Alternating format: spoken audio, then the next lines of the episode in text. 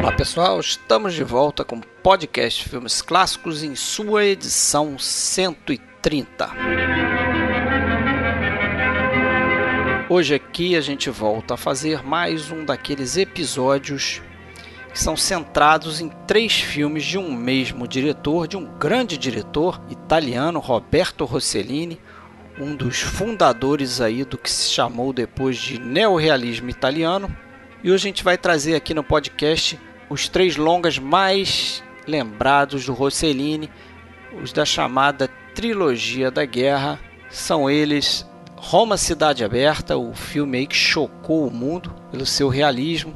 Depois a gente vai de Paisar e fechando essa trilogia a gente tem Alemanha no Zero, talvez o filme aí mais pesado de toda a filmografia do Rossellini. Mas depois também a gente comenta um pouquinho da história dele com a Ingrid Bergman, os três filmes que eles fizeram juntos, né? na verdade fizeram seis, mas três ficaram mais famosos. E a gente conclui aí mais um episódio no formato aí de mini diretor que a gente chama, né? Episódios únicos que abrangem aí praticamente o que tem de melhor na carreira de um diretor.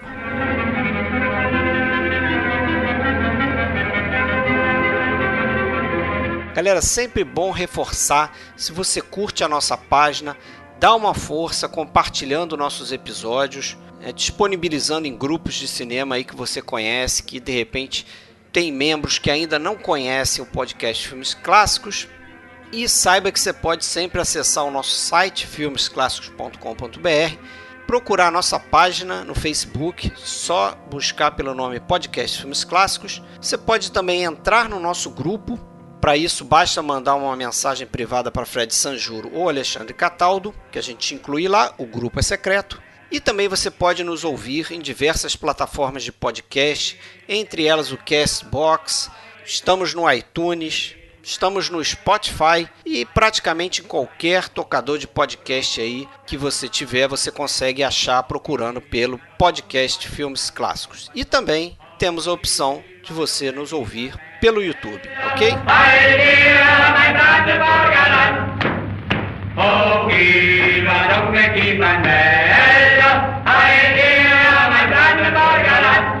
Francisco! Francisco!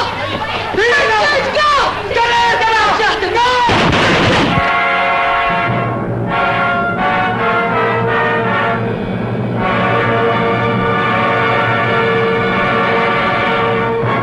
Bom, galera, então no episódio de hoje a gente vai fazer uma viagem cinematográfica à Itália, né? Porque vamos deixar registrado aqui.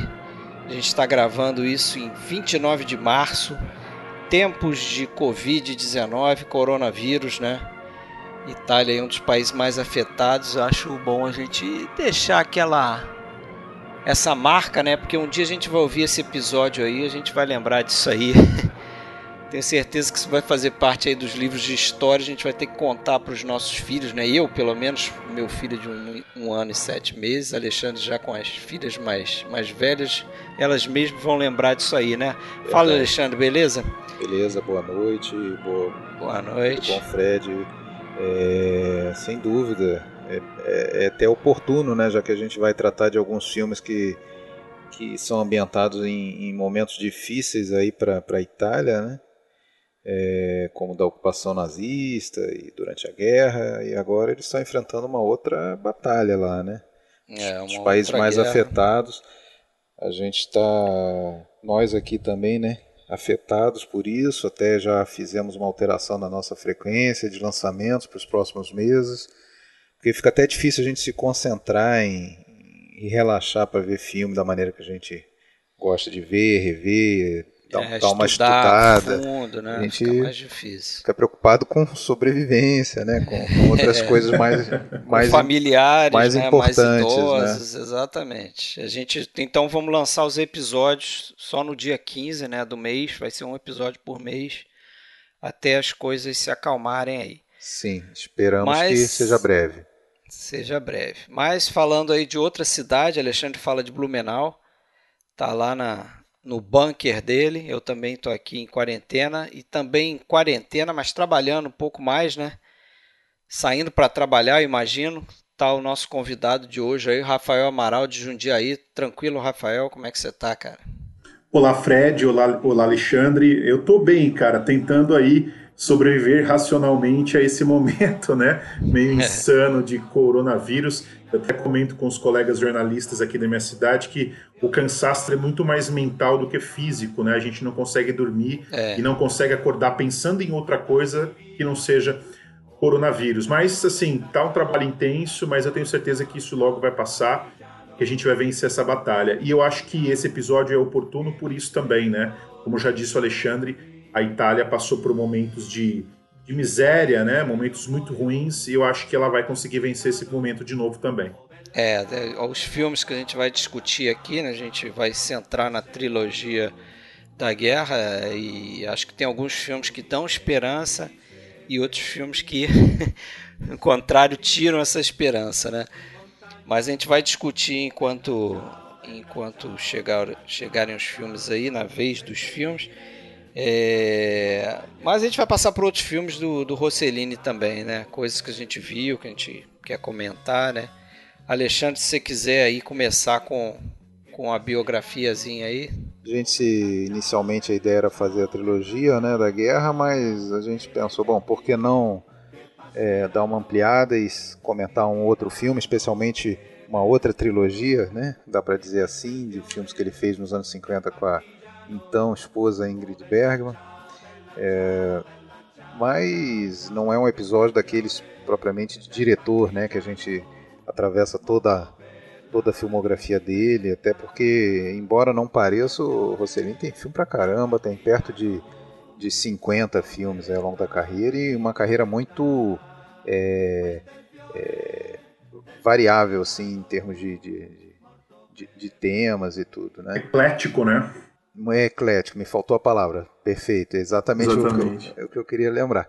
É, bom, hoje não vai perder muito tempo com a parte de biografia pura e simples, mas só lembrando aí, ele é um daqueles é, diretores ali do nascido daqueles um dos mais antigos, né, daquele grupo do, dos principais, né, quando a gente pega Fellini, Antonioni, o, ele nasceu no mesmo ano que o Visconti, 1906 é, ele era um cara de uma família, uma família de posse, uma família abastada de Roma, né? Um romano é, verdadeiro e, e, até por causa disso, assim, por ter nascido numa família de posse, ele foi um cara que ele mesmo admitiu, né? Que teve uma juventude é, de, de, de, gastar dinheiro mesmo.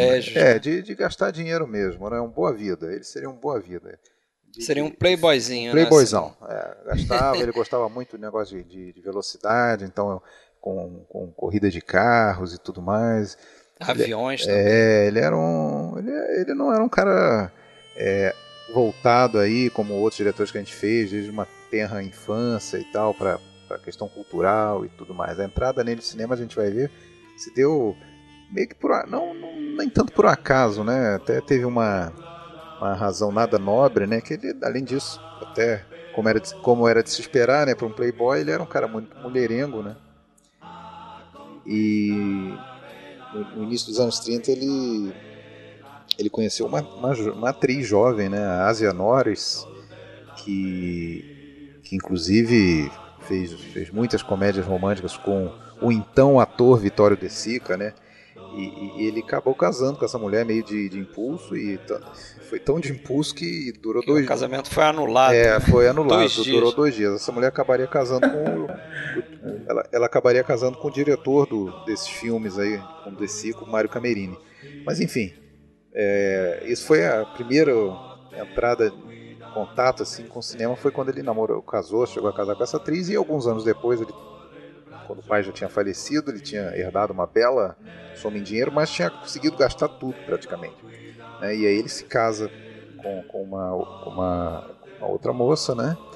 E, e, precisava sustentar, né? A nova família e não, tinha mais a, a herança. Aí, bom, a única coisa que ele imaginava, ou que ele tinha contatos aí para conseguir entrar era no mundo do cinema, e foi daí que ele entrou. É, ele tinha contatos ali já de época de, de escola, inclusive um produtor, né, o Franco Rigante, que é fundamental cara que foi colega de escola mesmo, assim como também foi colega de escola dele o Marcelo Palheiro, Marcelo Palheiro, que, que, que, ele, ele que conhecia é... o filho do Mussolini também, né? Que era produtor Vittorio Mussolini. Isso. O pai dele, o pai do, do Roberto Rossellini, foi o cara que abriu o primeiro cinema italiano, né? Sabia disso? Angiolo sim, Giuseppe sim. Beppino Rossellini. Sim, sim, ele construiu. Mas o Rossellini gostava, dizia que não gostava de ver filme. É, o pai tinha construído esse cinema, mas ele não, não se interessava. Ele entrou mais assim por essas, esses outros, ou por interesse amoroso, ou por, ou por necessidade em última instância. Em 36 ele começa então a, a trabalhar como técnico de som, aquela, aquela escalada tradicional, né? montador, é. roteiro. E aí ele faz inclusive uns curtas, eu acho que ele faz seis curtas, né? Sendo que desses seis ali, uns três a gente consegue ver, ainda que incompletos no, no YouTube, né? Para quem se interessar, são coisas meio naturalistas, né? Que trata do mundo submarino, é, do, do é, de uma vespa, de um peru, é uma coisa de animal, é mundo animal. Ele faz uns curtinhos ali. Então tem a se você pesquisar a filmografia dele, tem alguns que você vai encontrar no YouTube. Mas o primeiro trabalho importante dele é como assistente. Né? Ele vai trabalhar como assistente num filme chamado Luciano Serra Piloto, que é um filme do, de um cara chamado Goffredo Alessandrini, né? que era um desses diretores já renomados ali dentro do cinema fascista, né? que a gente até é importante falar dessa, dessa relação dele com com todo esse cinema que veio antes, né? Quando a gente pensa no Rossellini, principalmente é o que a gente vai destacar hoje aqui, a gente fala da trilogia da guerra, o início do neorrealismo. Sem dúvida, ele é um, um cara que está totalmente vinculado né, ao início do, do neorrealismo, mas é, não dá para desprezar o trabalho dele anterior, independente de questão é, ideológica, né? É, por mais que se possa é, condenar e é condenável realmente o, todo o período fascista, a ideologia fascista, é, não é por isso que a gente precisa desprezar todo o cinema que teve naquele período lá, como foi, como essa, essa turma toda fez, né? Quando acabou a guerra, eles começaram a, é, como é que se fala, é, a recusar, a, a, negar a participação deles no cinema anterior, né? Porque era meio que vergonhoso e tal. Mas o fato é que todos eles aprenderam esse ofício numa indústria, é. numa indústria que estava muito é, evoluída, muito forte, que tinha como principal modelo Hollywood, né, queria concorrer, né, quando construíram o Latinestein em 37, tudo, né, inclusive, a, como você falou, né, com a, com a, com a mão ali do, do, do, filho do Mussolini, que era cinéfilo, né? Ele, Exatamente. Ele, ele, fazia ali meio que um amortecedor, né? Muita gente acha que, porra, por causa disso significa que o regime estava lá dentro do, do, da, da, produção do cinema, interferindo em tudo. Não, é, não era bem assim. Ele estava ali muito mais por ser cinéfilo, por gostar, tanto é que ele viajou para Hollywood para aprender as manhas e, né, na hora de construir Sinistar, é, do que como uma interferência ideológica, que até acontecia, mas muito mais no, nos documentários. Né? Os documentários eles eram muito mais encomendados. Os filmes de, de, de comerciais eh, não tinham tanto essa coisa, era muito mais uma questão de serem escapistas, né? Filmes assim que eram feitos para serem populares, para levar a gente no cinema, né? Os telefone branco lá. É. Então esse pessoal aprendeu muito lá, né? É interessante que o Rossellini, quando ele, acho que foi depois do na estreia do Paisar em Paris, numa entrevista é, um jornal lá em Paris, ele é, que, vamos dizer, ele estava aparecendo para o resto do mundo naquele momento, né? Em muitos lugares, inclusive, passou ao mesmo tempo, né? O Roma Cidade Aberta e o Paisar, né? E aí ele, é, o pessoal perguntou para ele, tá aí, dá para dizer que foi o início realmente da sua carreira ou você fez alguma coisa importante antes? Aí ele falou, ah, eu fiz uns curtas lá em 36, 30, 39 e, e, e, e apagou todo o resto que ele fez ali né? Ele fez alguns filmes, ele fez uma outra trilogia, alguns chamam, antes da, da trilogia que a gente vai comentar hoje. Né? Essa, sim, meio que encomendada ali no, dentro do esforço de guerra uh, da Itália, é, dentro do regime, né? que é a trilogia da, das Forças Armadas, alguns chamam, né? que é o, o é, La Nave Bianca, O Piloto Retorna e O Homem da Cruz. É, 41, 42 e 43. Eu vi esse Um Piloto Retorna aí, Filminho mais ou menos, né? É mais ou... Ele é mais ou menos, mas aí. É, ele é meio propaganda, né? De guerra e tal. Ele é propaganda, e... mas é assim, diga uma coisa para mim. Se você pegar qualquer filme de, de guerra americano do, da mesma época, vai ter o, me... ah, sim, vai ter é. o mesmo ou até mais viés propagandista também pro, é, pro outro lado, né? Era, Dá pra entender era normal, né? Tá feitos contexto, ali no é. meio da guerra e tal, já tinham esse, esse propósito. Tá né? naquele, é, eu nem, eu nem, eu nem condeno por isso. O, o, o La Nave Bianca, que na verdade, se eu não me engano, ele co-dirige com o Francesco De Roberts. É, é esse tá sem crédito. Né? É, esse é, ele é um filme muito mais até em tom documental mesmo, né? E inclusive muitas cenas dá para ver que eles beberam muito na fonte do encoraçado Potemkin tal. Alguns planos são bem parecidos, assim. É bem interessante. E é, e é muito mais documental. Agora, você vê esses filmes, assim como você vê muita coisa até lá, que no, antes do Rossellini, lá nos anos 30, nesse cinema italiano, é, você já vê que tudo que culminou em 45, por ali com, com o início do, que a gente chama neorrealismo já estava sendo ensaiado por outros diretores. Né? Já tem filmagem em locação em filmes de 33, já tem uso de atores. É, porra, tem um filme de 33 que é o 1860, do. Como é que é o nome dele? Esqueci agora, o Blasetti, Alessandro Blasetti. Alessandro. Porra, que é filmado em locação, com atores amadores. Os caras falam dialeto siciliano. Entendeu? Então, assim, muitas das coisas é, que é você. eu acho que é porque, como chegou Roma e o Paisá Isso. na França, e aí foi aquele estardalhaço, né? Porque os franceses que passaram a dar valor a esses filmes antes dos italianos, né? É, Itália, na Itália foi um pouco. Não fez esse sucesso todo, porque, pô, o pessoal é. recém saindo da guerra, né? A última coisa que ele queria ver. ver aquelas coisas, né? A gente não pode a gente não pode esquecer também, no meu ponto de vista, que eu acho que alguns elementos do neorrealismo eles já podiam inclusive ser vistos, não todos, mas alguns, no realismo poético francês, né? Na, na corrente francesa dos anos 30, principalmente, na minha opinião, em alguns filmes do Jean Renoir, né? E eu vou até pontuar aqui, principalmente em um filme, não sei se vocês já viram, chamado Tony. Vi, eu vi uh, o Tony. Ah, que é um filme muito realista então eu acho também que essa corrente, esse momento, não sei se a gente pode chamar de corrente, mas esse momento do cinema francês, é, que não é totalmente realista, porque tem atores profissionais e tal, mas eu acho que o neorrealismo ele tem algo daí também. É, mas você sabe que o próprio Rossellini ele não gostava desse termo, né? É verdade. Ele falava, como assim neo, né? Ele falava, o neo não existe, o filme é realista ou não é. Sim, é. Tem essa o, de neo. O, o, os, alguns diretores, eu li um trechinho de um livro sobre o Blasetti e outros daquela época anterior ali, eles carregaram até o final da vida deles uma certa mágoa por causa disso, porque é, a fama ficou para essa turma de 45 em diante, muitos deles inclusive que já trabalhavam antes sob o regime, né? É, e aprenderam o ofício ali, e só foi possível fazer cinema numa situação de penúria em 45 e diante, porque eles tinham aprendido, né? Porque uma coisa é o cara fazer um filme sem recurso e sem conhecimento técnico, aí ficaria muito mais difícil, mas eles tinham todo conhecimento para fazer. Eles tinham dificuldade para conseguir película, tudo mais, mas eles sabiam fazer filme. Tinha roteiristas já é, consagrados, é, próprios diretores.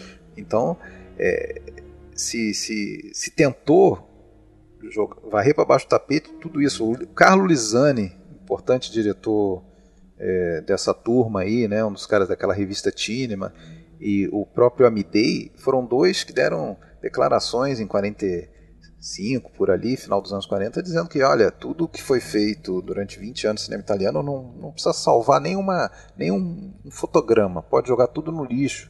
Né? Então isso aí foi meio a tendência de todo mundo, né? O pessoal... Ah, questões ideológicas, né? aquela polarização, não podia falar que, que alguma coisa ali era interessante. Só lá para os anos 70, né, como aconteceu em muitos cinemas mundo afora, né, começou a se dar valor a, a, a esse, esse cinema lá de trás. Bom, então, assim, né, o, o Rossellini, não, ninguém tira o mérito dele, né, com, com o que ele vai fazer com o Roma Cidade Aberta, por exemplo, mas dá para dizer que ali é, é, quase uma continuidade de algumas tendências do cinema italiano já anterior, né? E ele próprio fala que o Roma Cidade Aberta foi muito mais um filme de transição, né? Que ainda não era o realismo propriamente. Eu concordo, dito. eu concordo. Eu acho que eu acho que esse filme o Roma e é, sei lá, a gente já pode até entrar nele especificamente. Vamos lá. Ele, vamos lá. ele é um filme uh, que ainda ele carrega uma. Eu não vou dizer que é um filme conservador, não. Ele acho que ele tem ali um germe de rompimento. Mas ele ainda tem algumas características desse cinema italiano interior, né? Eu acho que ele tem ainda. A gente vê ali atores profissionais, a gente vê um, principalmente uma narrativa, né? Um roteiro muito próximo dessa, digamos, de uma história, vou usar o termo assim, um pouco mais convencional. Ele tem uma construção de personagem ainda eu acho dentro de um sentido convencional. Eu acho que o verdadeiro rompimento, eu acho que vem com o Paisá, não é no Roma ainda. Eu acho que o Roma é, é um começo. No Roma, já a primeira sequência do Roma, você vê essa mistura, né? Você é. tem ali coisas é, que são que tem tom documental, né? Concordo. Como por exemplo aquela, o primeiro plano do filme é aquele batalhão é, alemão andando pela rua e sim, cantando, sim. né? E você tá ali em locação, você tá vendo o batalhão como se você estivesse vendo de a repente de Espanha um, e eles estão um, indo prender lá o é mas você vê aquele plano ali parece coisa de um newsreel da época, né? Exatamente. Sim, Podia sim. ser um, uma coisa do newsreel francês da vida. Só que logo depois você tem essa questão do, do é o Manfred que está escapando ali, né? E você tem um plano, um, um, uma câmera subjetiva do Manfred, quer dizer, você tem os recursos de linguagem é, é, cinematográfica convencional, vamos chamar assim, que você não teria num documentário. Um documentário você não vai fazer uma subjetiva, né? O próprio, o próprio Rossellini dizia que não era um filme puro no sentido do, do realismo, né? É, não era um filme puro. Usa de muitos recursos narrativos tradicionais, né? Ele cita, por exemplo, o final do filme até. Não que a gente já esteja encerrando a discussão, claro, mas o, aquela, toda aquela sequência da execução do, do Padre Pietro, né? Que, que vamos lá, o que, que tem de realista ali? Porra, tem de realista que aquela cena é filmada no exato local onde foi executado o padre Dom Morosini, que é o cara que inspirou o personagem do, do padre Pietro. Então tem um elo ali com um fato real, tem. Mas a, aquela história do, dos garotos é, na, na, cerca, assoviando, é, aquilo é um claro recurso melodramático para mexer com a. Né, para passar uma mensagem, para mexer com o público. Ali ele, ele, ele se afasta do, vamos dizer, do, do, do puro retrato de um fato, né? Isso ao longo do filme, em diversas situações, né?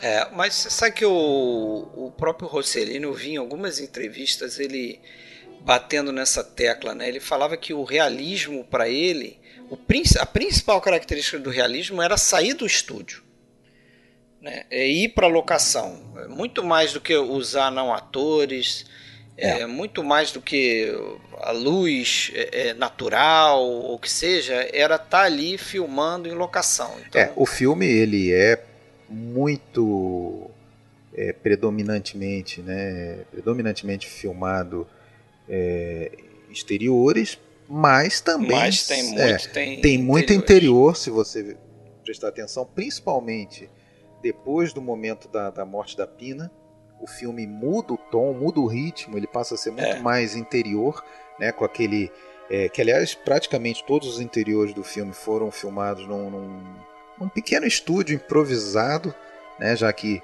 os estúdios de Tinetitá estavam indisponíveis nessa época, primeiro porque havia sido bombardeado e no, e no imediato final da guerra, 45 ali, eu acho que já em 44, quando acabou em Roma a guerra, né, ele passou a ser usado como abrigo de refugiados, né, isso foi, foi requisitado mesmo pelo governo e então estava indisponível, mas eles arrumaram um estúdio pequeno é, onde são filmados, por exemplo, o subterrâneo, todo aquele subterrâneo lá do, do, do, QG da Gestapo, né, onde tem a tortura, o apartamento da Pina é filmado ali também, o camarim daquela marina.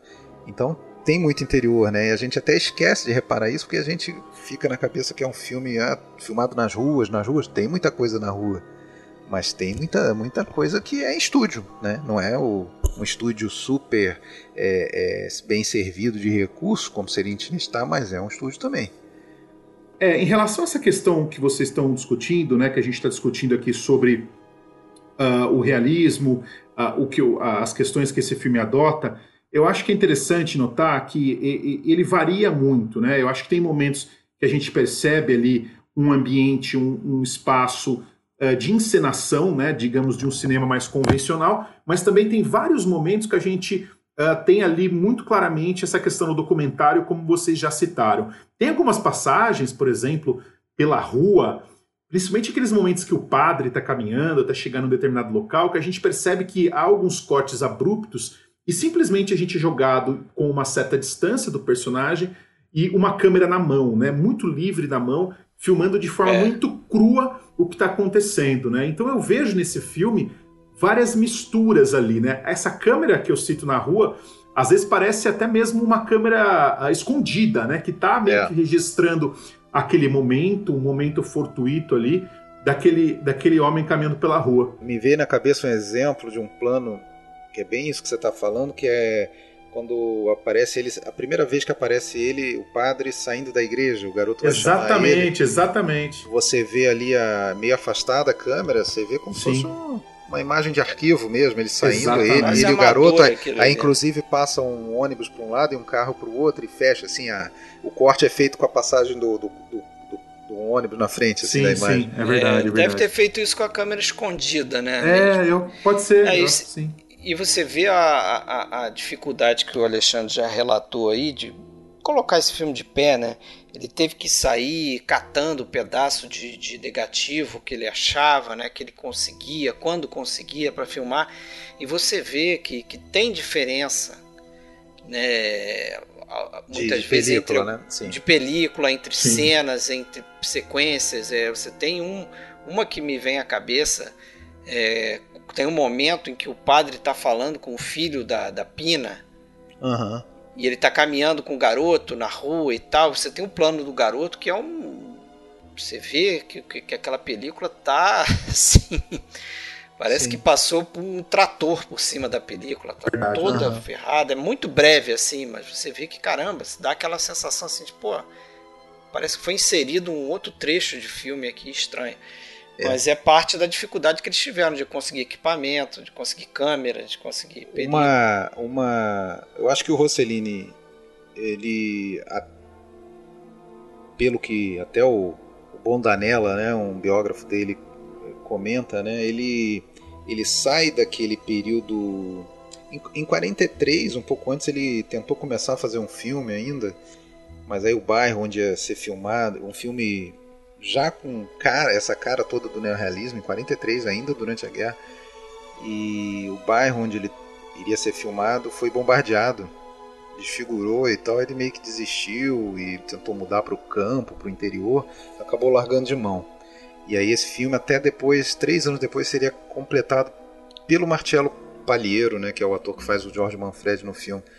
Chama Desidério esse filme. Mas aí o que aconteceu? Ele é, ele não, não tinha conseguido ainda fazer isso que ele queria, um filme com essa cara propriamente, e, e livre dessas amarras aí do, do, cinema de regime. Ele, ele sentia como se precisasse é, se, se reafirmar, né? uma, tipo, uma reafirmação, uma relegitimação dele, um meia-culpa dele assim, por, por ter aceitado. É, até assim, muita gente fala que o Roma Cidade Aberta, principalmente, ele é ou, ou, toda a trilogia, talvez, da guerra, seja praticamente um meia-culpa que o Rossellini faz em nome da Itália, né, por ter meio que aceitado passivamente aquele regime durante 20 anos, porque essa que é a grande realidade, né. É, mas tem um diálogo no filme que é claro isso aí, né? O diálogo entre a Pina e o Dom Pietro lá, que ele fala justamente isso. Será que a gente está pagando pelo fato da gente não, né, não, não se expor, não, não, não se levantar contra o regime. É. Né? A história, a, a, a, a, história, ela é muito mais é, amarga é, e muito mais, vamos dizer, contrária aos italianos do que o filme tenta passar. Essa, essa pílula do filme é dourada em vários e vários aspectos, assim que se tenta. E nesse aspecto é uma das, das coisas que o Rossellini próprio admitiu depois que o filme se afastou do realismo, porque muita coisa foi foi meio que é, dramatizada. É, dra dramatizada e, e as mensagens foram modificadas para vender um peixe que não era bem assim. Vou dar uns exemplos aqui que ele dá que eu acho muito interessante. Por exemplo, a questão é, da, da responsabilidade dos italianos fascistas. No filme, eles são sempre meros auxiliares que cumprem as ordens do, do, do, dos, do, né, dos, alemães. dos alemães ali. Né? Eles, eles só cumprem ordens. E na prática não foi bem assim. Tem registro mais registro que as maiores atrocidades cometidas naquele período da ocupação foram obra do, dos fascistas ali, que estavam colaborando ainda com. Né? É, então, que, que são inclusive atrocidades que ficaram de fora do, do filme. Né? O filme meio que retrata, escolheu um período ali é, em que não fica, ele não está ligado a nenhum evento específico da, da vida real, né? mas aconteceram tipo massacres assim, é, o, o, negócio da deportação dos judeus, que foi um, uma coisa horrorosa e tal, e foi foi tudo feito pelo, pelo. No filme, não. No filme, ele precisava.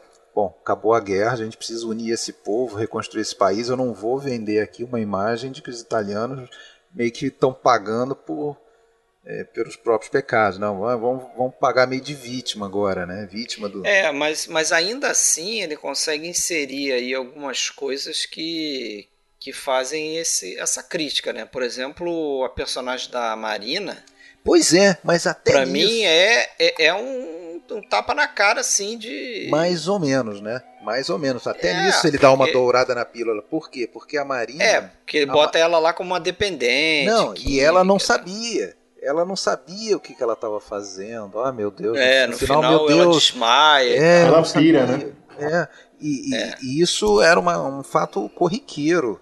Italianos traindo italianos por dinheiro por dinheiro, por vantagens. É, por sobrevivência é, também, né? Isso era, isso era, comum, né? Tanto é que o Amidei, anos depois, vai escrever um roteiro que, que, que, foi feito pelo. filmado pelo próprio Rossellini, muito tempo depois, que era Era Noite em Roma, que trata exatamente disso.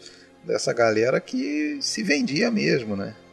É, e outra coisa que é dourada, muito dourada a pílula, é o negócio do papel da igreja, né? Porque o papel da igreja é, na Itália porra, basicamente desde os anos 20 até ali 43 foi aliado do regime fascista. Verdade. Tá? É, principalmente pelo se uniam tematicamente na questão do anticomunismo, né? Então, o Vaticano foi totalmente omisso, até inclusive as deportações de judeus, tudo totalmente omisso. Mas, mas eu acho que o, o Rossellini tinha um lado muito católico também. É, e isso a gente vai ver também no Paisá, né? Ele tinha essa esse viés católico dele. Eu acho que isso também leva o filme a suavizar um pouco esse papel. Então, assim, é claro, o filme retrata um caso isolado de um, de um padre mártir que existiram na vida real. Aliás, o padre Pietro do filme é baseado em dois padres diferentes, né, mas principalmente o Dom Morosini, é, que tem até monumento para ele lá em Roma, né, porque foi um desses caras que foi é, morto por auxiliar a resistência, né, os partigiani, né, que, que que era um movimento organizado de resistência a essa ocupação nazista, que foi até curta, né? Foram nove meses só, mas porra, fez um estrago. Morreu gente pra caramba ali. e o filme trata disso, esse é o tema central do filme, né? É, ele queria fazer, na verdade, um filme de episódio já aí, né? Inicialmente, o, a ideia do, do, do Rossellini era um filme de episódios, que seria baseado em quatro histórias distintas, quatro, aliás, quatro fatos reais é, distintos, que seria o, o assassinato da Teresa Goulart, que era uma mãe de cinco filhos e que estava grávida, e que o marido dela foi preso, e ela ficou dois dias é, direto na porta lá da, da, da, do quartel para onde levaram o marido dela, para fazer trabalhos forçados e tal. Ela ficou lá protestando, protestando, protestando. E aí, uma determinada hora lá, ela viu o marido numa janela, tentou fazer contato com ele, estender o braço, alguma coisa assim, foi fuzilada sem piedade nenhuma ali, né? Então aí tá a inspiração pro episódio da Pina, tá no filme. A né? sequência que é acho central do filme, né? É. Você já falou e a gente pode falar um pouco dela aí, porque eu acho que é certamente a cena mais lembrada do filme. É, uma das mais é... lembradas do cinema italiano como um todo. cinema é. italiano, né? A morte, ela né? passa, passa em várias retrospectivas. Eu lembro de, de ter visto ela pela primeira vez antes de ver o filme numa dessas retrospectivas. Retrospectivas não, mas num desses clipes do uma Oscar. Mo uma morte desnecessária, né? É, mas um desses clipes do Oscar lá atrás, década de 90, sei lá. Eu me lembro que aquilo, aquilo me chocou e ficou na cabeça, aquela, porque eu acho uma cena muito bem feita, muito cru, assim, simples, né? O, o, o, cara na, na traseira do caminhão, ela correndo, a metralhadora, a forma como ela cai, uhum. com, a, com as pernas à mostra, meia calça ali, ela parece um negócio jogado no chão. E depois o menino que fica desesperado, né? O filho desesperado e o padre ali apartando o garoto. É, e o padre depois com ela nos braços, né? Aquela referência é, clara, a imagem da Pietá, a, né? Da Pietá, né? Mas é ali a cena que você falou que é um. É o, acho que o plot twist maior ali do filme, né? Sim, o pô. filme você... muda vertiginosamente ali. De... Antes a gente tinha aquela coisa meio que de acompanhar como é que era o trabalho do, da resistência ali, né, passando é, é, as, as cédulas de dinheiro, né, através do padre, o padre levar aquilo no, nos testamentos, né, como se fosse páginas do livro e tal, e, e era uma coisa mais de, de, de como trabalha a, a, resistência italiana nesse, nesse período, né, parece que é um filme que vai se encaminhar para essa coisa, tem aquele romancezinho ali, a questão da da Pina com o fugitivo, né, com, com Francesco e tal. E aí, de repente, você tem a morte dela e, e a coisa degringola realmente. Né? A coisa começa a ficar muito mais violenta e, e, e, e os nazistas começam a ter um papel mais importante no filme. Né? Os alemães, a Ingrid. Né? Não, eu queria fazer uma observação antes de a gente entrar nessa questão do nazista que vai levar para o final do filme é, ainda no começo do filme, tem uma coisa que me chama a atenção, eu até escrevi sobre isso no meu site, uh, que o filme ele começa com a, uma, os nazistas chegando, batendo na porta, uma porta se abrindo, né, naquelas pessoas simples e tal. E é interessante notar que o filme todo a gente vai ter essa questão de abrir porta, né? O tempo todo alguém está abrindo uma porta para alguém e a gente está sempre percebendo que os personagens vão aumentando, né? Uh, e sempre através de cada porta Parece que aquele espaço onde eles moram, aqueles apartamentos, a gente vai conhecendo personagens novas e a vida daquelas pessoas vão se ampliando por ali. Então, acho que essa é uma, é, é uma tônica que vai dar, ser dada no filme todo. Inclusive no final, né? É aquela questão das portas também que se fecham, que se abrem, onde os nazistas estão de um tortura, lado. Né? Exatamente, de um lado eles estão ali comemorando, né? Bebendo, dançando, toda uma, uma, uma festança ali, e do lado da, do outro lado da porta tá tendo a tortura ali, né? Então tem sempre esse contato é. entre diferentes universos e essa coisa que vai se expandindo. Tem uma observação que eu, que eu sempre lembro quando eu assisto o Roma Cidade Aberta, uh, e agora falando da questão dos nazistas no final, o Luiz Buñuel, ele não gostava do Roma Cidade Aberta, ele achava um filme ruim. E ele dizia que uma das coisas que incomodavam ele era justamente o encerramento do filme, né? Aquela coisa de você. É, claro que ele não estava defendendo os nazistas, mas ele achava que a maneira como Rossellini construía aquela situação era um golpe muito baixo, né, no sentido de você colocar de um lado os nazistas curtindo e do outro lado torturando e ao mesmo tempo tratando as personagens daquela forma, né? Você tem um nazista uh, efeminado ali, né? Uma, uma clara também que fica evidente relação lésbica entre aquelas mulheres. Sim e do outro lado você tem a resistência sendo uh, torturada. Então esse esquematismo que ele, o Buñuel dizia que aquilo não, não descia com ele, que aquilo não era necessariamente algo verdadeiro. Não sei o que vocês pensam disso, mas eu revendo o filme, não, o final não me incomodou, mas eu entendo a questão do esquematismo Uh, e eu acho que o, o, roteiro, não só no final, mas o filme todo, ele tem esse esquematismo que eu acho que até tira um pouco o filme do realismo. Porque, uh, é, na verdade, eu vejo que o filme ele é um, um, ele tem um emaranhado de situações de personagens que, que aos poucos vão se encontrando, né? E de até de coincidências ali entre pessoas uh, que vão se esbarrando, que vão se encontrando, e tudo me parece que está tudo muito calculado, que as peças vão se encaixando muito uh, de uma maneira muito tramada mesmo, né?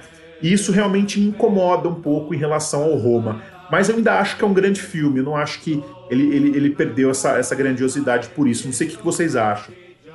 É, eu, assim, certamente, se você refletir, tem um certo maniqueísmo ali, né? É. Total, né? É bom lembrar essa coisa que você falou aí, né? É, naquela época, o, a questão do, do, homossexualismo era muito vinculada com, com, algo ruim, né? Então, você colocar um, um major é, alemão nazista como uma pessoa afeminada é, é, é, é quase que como dizer que é uma falha de caráter, né? É, e ao mesmo é. tempo personagens que estão reivindicando a soberania de uma raça, né? E eles estão bebendo Isso. ali. Aí um... tem um. É.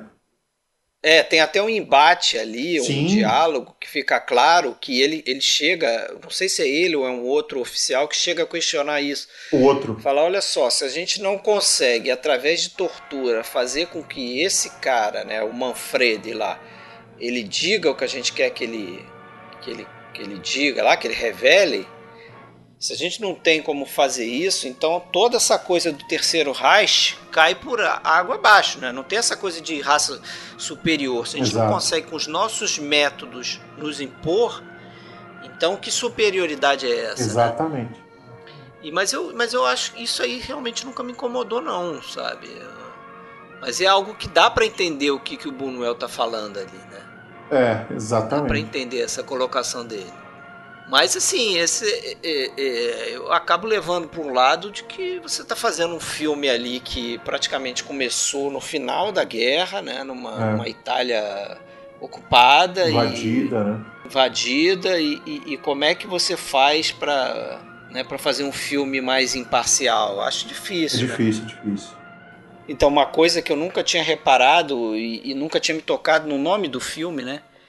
É, Roma, cidade aberta. O que, que significa cidade aberta, né? Pesquisando aí, é, a, a, conclusão é que cidade aberta é uma cidade que se rendeu, né?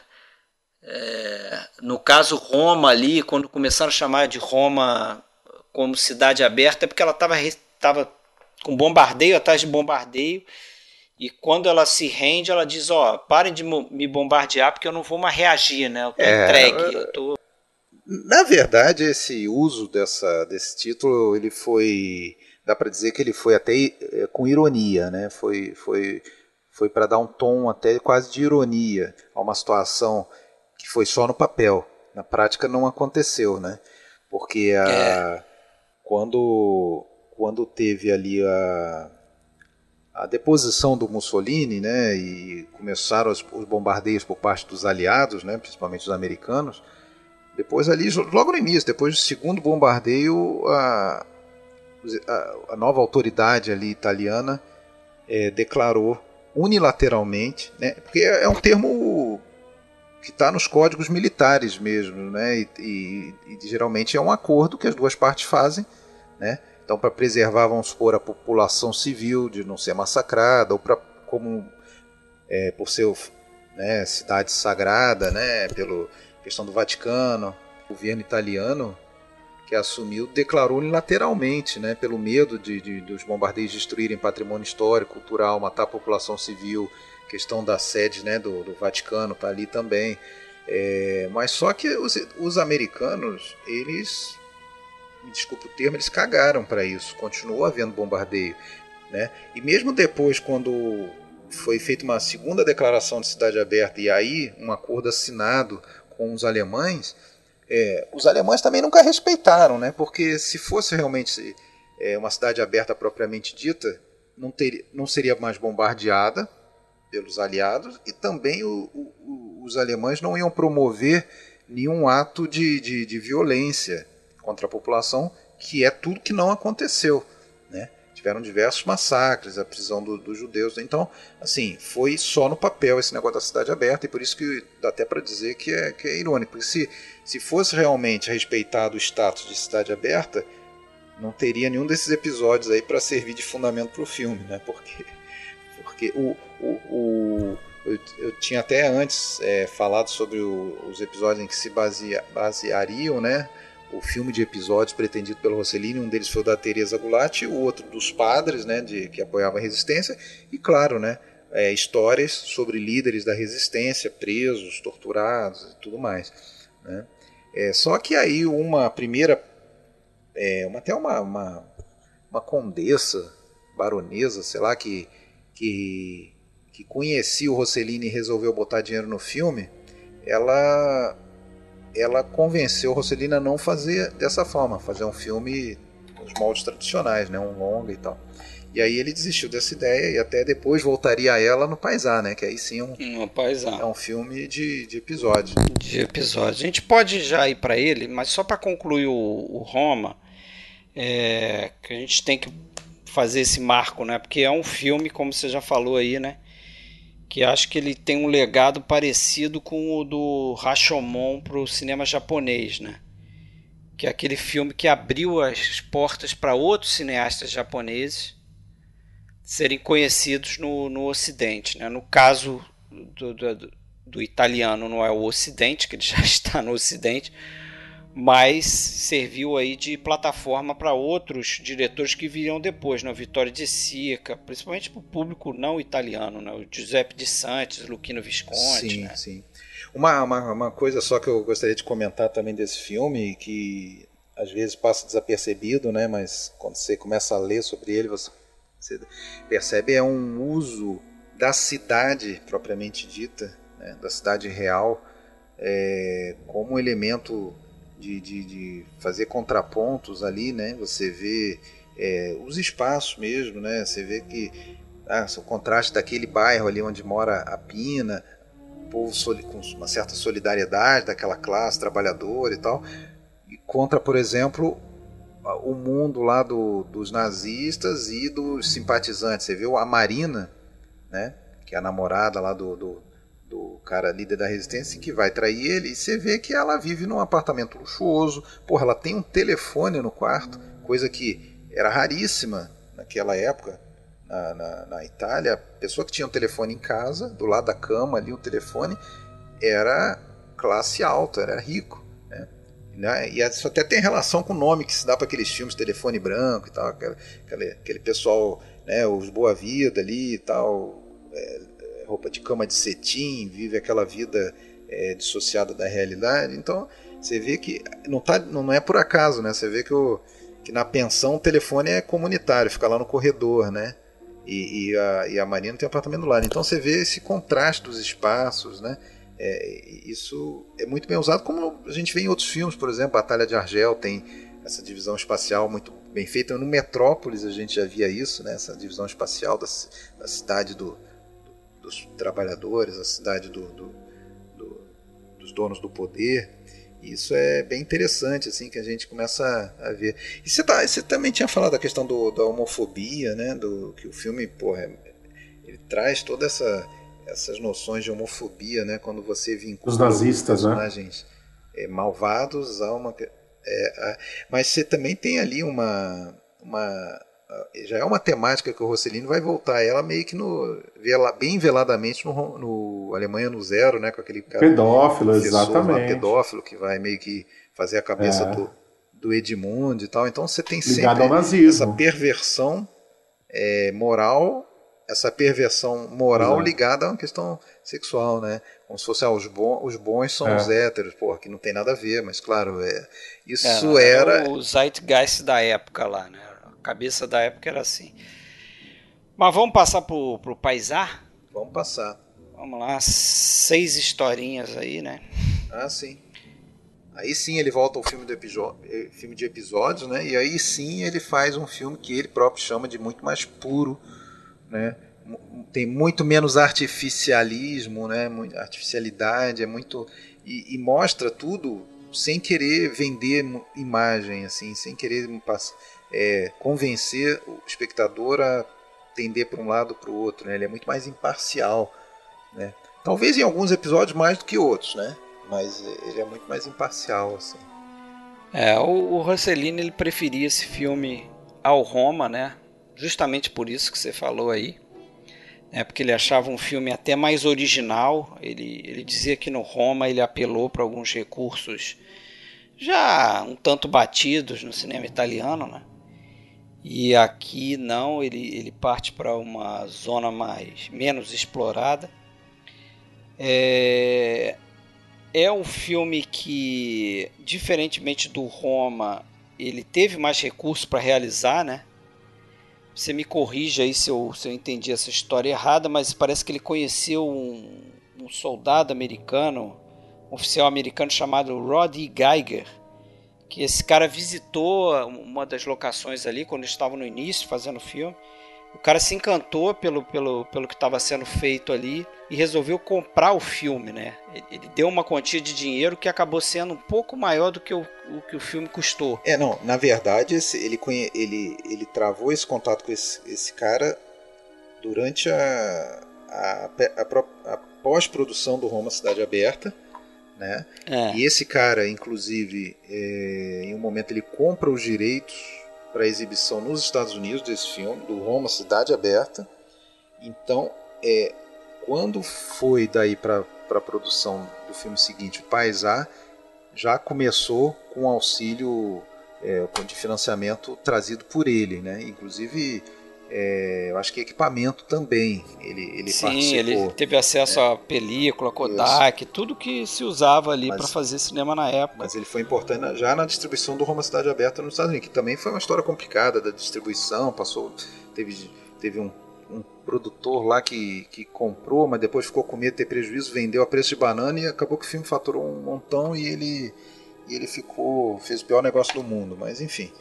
É, mas no Paisar então a, a se bem que outra coisa que eu acabei esquecendo de falar do Roma Cidade Aberta, que é um outro pequeno mito, é o seguinte: foram cerca de 25 filmes feitos em, na Itália em 1945, todos com o mesmo padrão de orçamento do Roma Cidade Aberta, que era, na época, dadas as condições, um valor razoável. Assim, não era uma.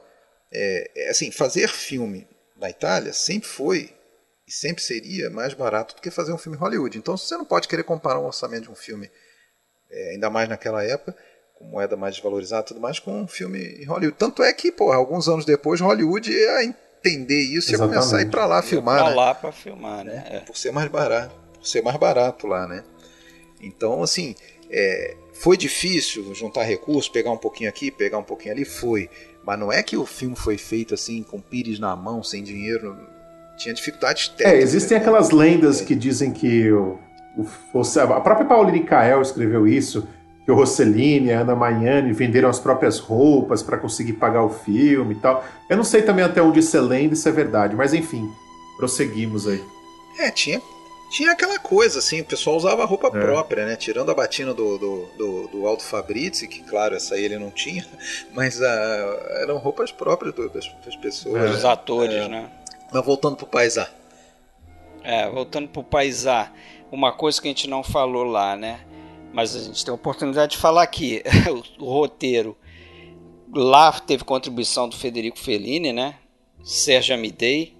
Aqui volta o Fellini, Sérgio Amidei e tem vários outros é, várias outras pessoas contribuindo com o roteiro, inclusive o filho do Thomas Mann, né, que era um escritor de renome na época. Até o Marcelo Pagliero também, que é o cara que faz o Manfred no Roma, Sim. assina um, um, dos episódios aqui também. É, mas parece que o Amidei pulou fora, né? Depois do, um pouco é. depois do início, né? Mas o nome dele tá no crédito. Tá, ele tá no crédito, mas ele não ficou. E foi exatamente quando o Amidei pulou fora que ele voltou a chamar o Fellini. Até, a gente até realmente não falou disso, era uma coisa importante no Roma, né? que o, justamente nessa dificuldade de financiamento, o Rossellini, que não era bobo nem nada, ele sabia que se ele botasse um grande nome no filme, é, a chance de conseguir um financiamento, alguém interessado em bancar o filme ia ser maior. Então ele queria o Alto Fabrício, que era um cara consagrado já, né? Na comédia. Aliás, os dois eram consagrados mais como comediantes. A Miami né? também, né? É. E aí então ele foi atrás do, do Fellini, que nessa época tinha uma lojinha de fazer caricatura do. fazia caricatura dos soldados americanos lá. Ele entrou lá para pedir pro Fellini ajudar. Ele foi até a entrada do Fellini no mundo do cinema foi por aí, né? Ele, entra, ele vai atrás do Fellini para pedir pro Fellini, que era muito amigo do, do, do Alto Fabrício, convencer o Fabrício a fazer o filme. Né? E aí, em troca, que, que eu vou ganhar em troca? Em troca eu vou deixar você escrever aí umas gags aí pro. Então todas aquelas passagens cômicas do Aldo Fabrício no filme, né? Que são todas na primeira metade, né? Antes da, da Ana Manhã morrer, porque depois não tem mais nenhuma alegria no filme, né? Como a da estátua, por exemplo, né? É, tudo aquilo era cunho do Fellini. E no Paisá, então ele, ele tem um papel mais importante ainda, né? Porque ele foi o cara que rodou o país. O Fellini fala que foi na, foi, que antes ali do Paisá ele só conhecia a cidade dele lá, Rimini e Roma, né? E, e para fazer o Paisá ele rodou a Itália toda em busca de locações, em busca de rostos, de, de, de... E o Fellini foi junto com ele, né? Até onde eu sei, né? É, não, então, o Fellini, o Fellini narra que foi, foi quando ele conheceu junto, a né? Itália, né? ele foi junto. Como ele era, ele atuou como assistente de direção nesse sentido, né? Esse é um, é um movimento interessante dessa trilogia, né? No, no, no Home ele faz o filme centrado na cidade, com essas diferenças de bairro que você comentou aí. O Paisá ele vai fazer um filme que é sobre o país, né? Cada episódio se passa em uma cidade, né? Exatamente. E o Alemanha no Zero ele vai fazer um filme na casa do do inimigo. Ex-aliado e inimigo, né? Ex-aliado e inimigo. É, relação muito, Depois. relação muito complicada mesmo, né? Complicada. Mas é interessante, né? Ele fazer essas três visões, né? O, o, eu vi uma entrevista daquele crítico Adriano Aprá, que é um cara que acho que até escreveu livros sim, sobre sim. Fellini, uhum. e que ele fala que esse filme aqui, o Paisá, ele vê como uma o Rossellini dizendo que há uma possibilidade de diálogo né, entre o americano, entre o povo estrangeiro e a Itália naquele momento. Né? Então ele fala assim que tem um movimento crescente de estreitamento da relação é, desses dois grupos no decorrer dos episódios. Né? Então você inicia o primeiro episódio, que é aquele episódio né, é, da menina italiana que acaba servindo de guia para um destacamento ali americano é, que está tentando chegar a algum lugar e que você tem, você tem no final desse episódio um americano que morre, né? E os outros americanos acabam no episódio achando que a menina matou o garoto, né? Ou seja, é. o soldado. Aí você tem uma, uma noção do, do, dos americanos ali nesse episódio de um certo distanciamento em relação aos italianos, né? E essa coisa vai se estreitando ao longo dos outros episódios até chegar, por exemplo, no episódio que você tem no, lá no monastério lá, em que o, o, os, os, capelães é, americanos é, têm uma visão muito mais de, de, de aceitação das diferenças né, do que os padres é, italianos ali. Nesse sentido, mais ainda é o último, né? Que é aquele que se passa no. no é, e o último é o máximo. No delta do aí, Pó, né? né? Que é, porque ele junta os americanos com os ingleses, com, com a resistência italiana. É, né? e os soldados americanos sendo mortos. Juntos, né? Agora, esse, esse primeiro episódio, o da. Né, o que se passa na Sicília, né? Aliás, assim, né? Os episódios eles seguem mais ou menos a rota da liberação, né, pelos americanos, né, que desembarcam em, na Sicília, depois em Nápoles. Do norte para o sul, né? Do sul para o norte, né? Do sul para o norte. Do sul para o norte. É, agora, é importante saber, ter, a, ter a noção também de que hoje a gente muitas vezes tem nos filmes aquela imagem dos italianos de bandeirinha na mão no dia da libertação, recebendo os americanos de braços abertos, ok. É, diante de dois era, era aquela coisa, diante de um mal maior, vamos aceitar esse mal menor, porque a gente vê isso naquele primeiro episódio mesmo, né, do, do, do, desembarque, o pessoal meio é, olhando meio desconfiado para os americanos, porque, pô, querendo ou não, era um pessoal que vinha bombardeando eles há dois anos ali também, né? Muita gente morrendo por causa dos bombardeios americanos, eles eram eram um outro, era um outro inimigo para a grande maioria do povo italiano, eram dois inimigos ali, né?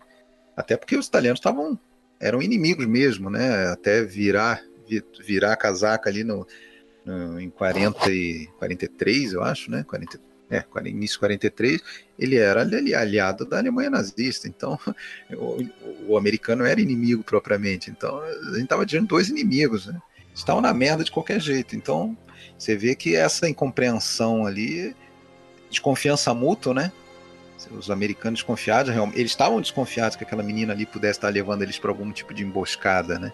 E aí depois quando os dois são mortos e os outros acham que realmente foi o que aconteceu, né? Que ela sacaneou eles ali, né? É uma, uma baita ironia, né? Porque no fundo ela, ela, é uma, ela teve uma atitude extremamente heróica ali, né? Se sacrificou. Foi exatamente né? o contrário. Exatamente, foi exatamente o contrário. Eu gosto dessa. Você disse, o Fred, sobre essa, essa, interpretação de que o filme ele traz essas diferentes línguas, mas eu acho que o Paisá ele é sobre essa dificuldade de comunicação. Essas pessoas não estão conseguindo se comunicar, né? Nessa mistura de línguas e não vão conseguir, continuam não conseguindo se comunicar até o final do filme. Então, né, é, o que vem dessa, desse caldeirão, dessas diferentes pessoas, é justamente essa dificuldade aí. Eu acho que isso passa pelo filme todo. E eu acho interessante observar que, pelo fato de ser um filme de episódio, o Rossellini ele não se prende totalmente a um personagem. Ele sempre vai variando os personagens e tem sempre um distanciamento. Um distanciamento que é muito maior do que o do Roma do Roma a gente ainda consegue se aproximar de algum personagem, a gente consegue ainda, é, digamos que, gostar de algum personagem. No Paisá, pelo fato de serem, digamos, pílulas, né, pequenas histórias, a gente nunca está muito próximo, totalmente próximo daquelas pessoas. E, em um certo sentido, uma interpretação que eu faço é que a partir do momento que você exclui um personagem principal e você joga uma. você pulveriza personagens e você abre, você estende essa, essa esse olhar, esse entendimento aí, a, a, são várias vozes ao mesmo tempo, é como se o personagem principal do filme fosse o próprio povo italiano, ou o próprio uh, povo que está se encontrando ali, não só italiano, né, mas a, aquelas pessoas que estão se encontrando por uma força maior que é a própria guerra. Então acho que o povo, o povo é o verdadeiro personagem do filme. Verdade, verdade. Ah, o, talvez o episódio mais lembrado, assim, pelo menos era o que eu mais lembrava da primeira vez que eu tinha visto o, Paisá, é o segundo, né, o de Nápoles, do soldado americano negro. É, eu também, eu também. Que, que, que é vítima, vítima do, do, do, do, do, do um menino é, ladrão, né, que, que por necessidade ali, tem aqueles garotos que, que fazem pequenos furtos e tal, rouba as botas dele, e depois no final ele acaba é, indo atrás da bota, recuperando a bota, mas deixando quando ele vê que aquela bota ali perto do que daquele porra, daquela situação de extrema é, o, o, lugar que o garoto vive é pior do que o, o, lugar que os negros americanos vivem nos guetos, né? É, exatamente. É, um é, essa local conclusão totalmente ali. destruído, parece uma caverna, sei lá, da época da, da, da pedra, a condição que as pessoas vivendo ali. Né? É, me lembrur o, o Ben-Hur indo lá visitar isso, isso. a mãe Lembra e a bastante, filha lá né? no, naquele vale é, lá dos é. leprosos lá. Os leprosos. Me lembrou aquilo, mas é interessante porque dizem que essa, isso acontecia, né? O, o, os meninos ali italianos, eles meio que escolhiam os americanos que eles iam embebedar para roubar as botas, roubar... Sim, sim roupa, capacete, sei lá o que. Sim. Mas é interessante, você falou esse, esse episódio realmente acho que é o mais lembrado, até fazendo a conexão com o que o Rafael acabou de falar aí, né? Porque me parece que é um, um episódio que a gente mais se identifica com os personagens, né? Sim. É. Pelo menos eles, eles, eles têm mais a nossa empatia, né? É. Porque você sabe que o, o, o soldado escolhido é negro não por acaso, né? Justamente para criar um contraste com com aquele menino que está excluído ali também naquela situação, né? É, eu acho que outra coisa que faz esse episódio ser mais lembrado é o uso do tradicional recurso do cinema italiano desde sempre, no neorrealismo mais ainda, que é o uso da criança, né? Tem esse, ah, esse menino ali que é esse, esse menino ali que, que foi que foi escolhido, você vê, por exemplo, no Roma Cidade Aberta, tem o garoto que faz o Marcello, o filho da Pina, é. A Alemanha no zero é uma é criança. centrada totalmente, criança. É, totalmente. Você tem é. isso também, você vai ter no Ladrões de Bicicleta, no Bruno, você vai ter lá no... Vítimas de Tormenta. Vítimas, da, da Tormenta. tormenta. É. Então é um recurso tradicionalíssimo para comover, né? E sempre assim, né? Nesses, nesses filmes assim, sempre, do, do Rossellini pelo menos, é, pelo menos no, no Roma Cidade Aberta, né? Você vê aquela, aquele final dos garotos voltando... É, ok, eu tô é, essa essa garotada vai ter que crescer para uma nova Itália, carregando essa essa mancha desse passado negro, tantas vítimas, tanta tanto sofrimento, mas tendo bons exemplos, né? Eles viram um padre é, morrendo sem, sem dedurar ninguém, eles viram o, o Manfred morre, morrendo sem dedurar ninguém, viram a mãe morrendo por um ato de coragem, né? É, então, assim, tem bons exemplos a serem seguidos para reconstruir o país, né? Para reconstruir a sociedade italiana, é, sempre com essa mensagem, né? Não, não é bem o caso desse garoto aí do, do Coisa, né? Que tá, tá tendo que apelar, né? Para pequenos furtos né? Mas é, geralmente é, é, isso, né? Você tem o episódio da, da, da, da, de Roma, que se passa em Roma, da, da que é outra que é, é, é, outro fato assim lamentável né desse pós-guerra que é a, a, a, mulher normal né a mulher de família que é obrigada a se prostituir né é, para ter o sustento então Aí a gente vê até aquela mesma atriz que fazia a Marina lá do Roma Cidade Aberta, né? Que faz a prostituta. A namorada do Sérgio Amidei, né? É, a, a, Maria Michi. É, é Miki. É, Maki ou Miki? Não sei. Mas enfim. Não sei. Mas era um... M-I-C-H-I. É, então é Miki. Maria Miki. É no, no, no, Nesse episódio tem um, até uma coisa que é bem rara, né? Um artifício é, na carreira do Rossellini, que é usar flashback, né? Que é uma narrativa bem um recurso bem tradicional da narrativa. Ele não gosta, ele né? Não gosta, ele não gostava de Mas ele usa nesse episódio, né? É até... Mas você sabe que esse episódio é o que ele menos gostava, né? Desses seis aí. É, então deve, deve mais... ser por isso, né? Porque foi bem.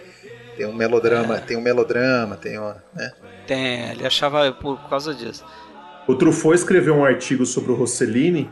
Ele diz que tem duas coisas que o Rossellini não gosta, né? Uma delas é o flashback que vocês citaram e a outra é você começar a contar a história antes dos créditos do filme começar, né? Os filmes do Rossellini todos começam com os créditos, não ah, tem então. nada antes dos créditos. Ele, nu ele nunca dirigiria um, um filme do 007, então. É. Exatamente. Agora, só, só para passar por todos, né? Acho que faltou citar o de Florença, que é o quarto episódio, que tem um fato relevante aí, que é o seguinte: foi nesse episódio Florença que o senhor Federico Fellini pela primeira vez dirigiu uma sequência. É uma sequência. O, é, o, episódio é centrado em dois personagens, um homem e uma mulher que tem que atravessar a cidade. É... Estão buscando. A menina busca um, acho que um ex-namorado e o cara vai atrás da família. Família. Né? E eles têm que atravessar um momento, é. uma rua que está sob fogo, fogo cerrado ali. Eles, essa cena toda foi. A sequência toda foi dirigida pelo Fellini. É, começou bem essa sequência do, do fogo cerrado que vocês, vocês estão falando é aquela da, do, do, da mulher e o cara que estão indo atrás de pessoas que eles conhecem, né? Isso, isso, isso exatamente. É o é, episódio essa, que se passa em Florença. Exatamente. Essa sequência tem uma coisa irônica ali, que é aquele encontro com o inglês lá, né? E tem um momento que a moça ou o cara, não me lembro exatamente, eles encontram com um soldado britânico e que o soldado britânico tá olhando a guerra de longe, em cima de um monte, né? E até onde eu sei, lendo, os britânicos meio que demoraram para entrar ali para participar daquela guerra. E os, os resistentes que tiveram que aguentar a bronca lá dentro contra os fascistas, né? Então tem uma crítica ali ao, ao, ao, à posição do britânico ali, né? Tá aí todo o simbolismo do negócio, né? Do, é. do Rossellini. Agora, só para contar uma historinha é, curiosa que o Rossellini conta num, numa dessas entrevistas aí daquele episódio do monastério, né? Que ele, quando ele conheceu esse Geiger, esse, esse americano aí, esse Rod Geiger que ajudou ele a, a produzir o filme, e ele, para fazer o filme, naturalmente, ele pediu tanque, ele pediu arma e pediu alemães também. Né? Ele, ele precisava de alemães para atuarem no filme, né? E o cara conseguiu aí três prisioneiros de guerra que vieram juntos com um soldado americano que era para guardá-lo, guardá-los, né? Tinha que ficar de, de vigia dos caras. Só que disse que o cara foi para sacanagem lá, o cara sumia, ia gastar o dinheiro que ele recebia lá como ajuda de custo e se danava para os alemães. E aí um belo dia o, os alemães naquela coisa de, de né, super certinhos e tal, de seguir regra e tal, eles, eles acabaram descobrindo um, uma igreja lá, um, um convento lá e, e pediram para os padres Os monges, é. servirem, os monges servirem de, de vigias deles, né, de guardas. E é, foi ali que o, que o Rossellini teve essa ideia de fazer, de explorar aquele espaço para contar uma história. É. né?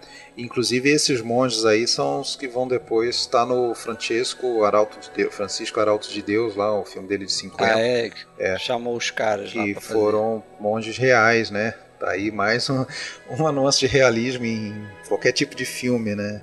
E o. é, e foi, foi isso mesmo.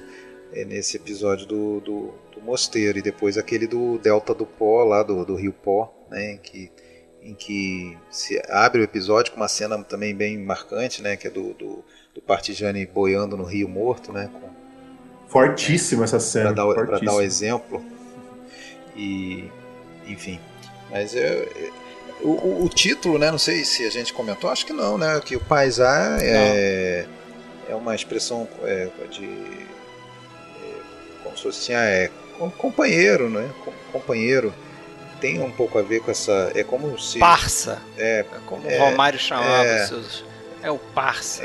tem a ver com essa questão de você promover, promover essa parceria né, do, do exército de ocupação, né, dos ocupantes naquele momento da Itália, 45, 46, filme feito em 45 ainda. Né, e como eu falei, em muitos lugares ele passou junto, foi lançado praticamente junto do Roma Cidade Aberta, né, toda dificuldade de distribuição do Roma Cidade Aberta, muitos lugares.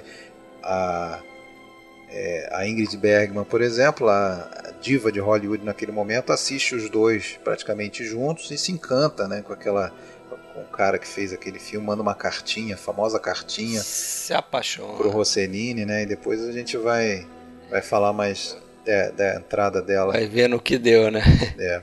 Mas É, esse filme concorreu ao Oscar, né? De roteiro. Uhum, Paisar. sim. Vocês gostam de filme? Vocês gostam de filme episódicos assim? Cara, geralmente não. Mas É? eu acho que esse funciona porque. Talvez porque tenha sido o mesmo diretor, né? Porque geralmente filme episódico é, exatamente. dividido, né? É. Eu não me incomodo. Esse tem não. uma esse tem uma unidade muito clara ali, né? Ele é um filme totalmente é, tem- é, ele é orgânico, funciona tudo muito bem, tudo muito bem estruturado, né? Eu, eu admiro muito esse filme por isso. Mas geralmente filme episódico é isso que o Fred falou mesmo.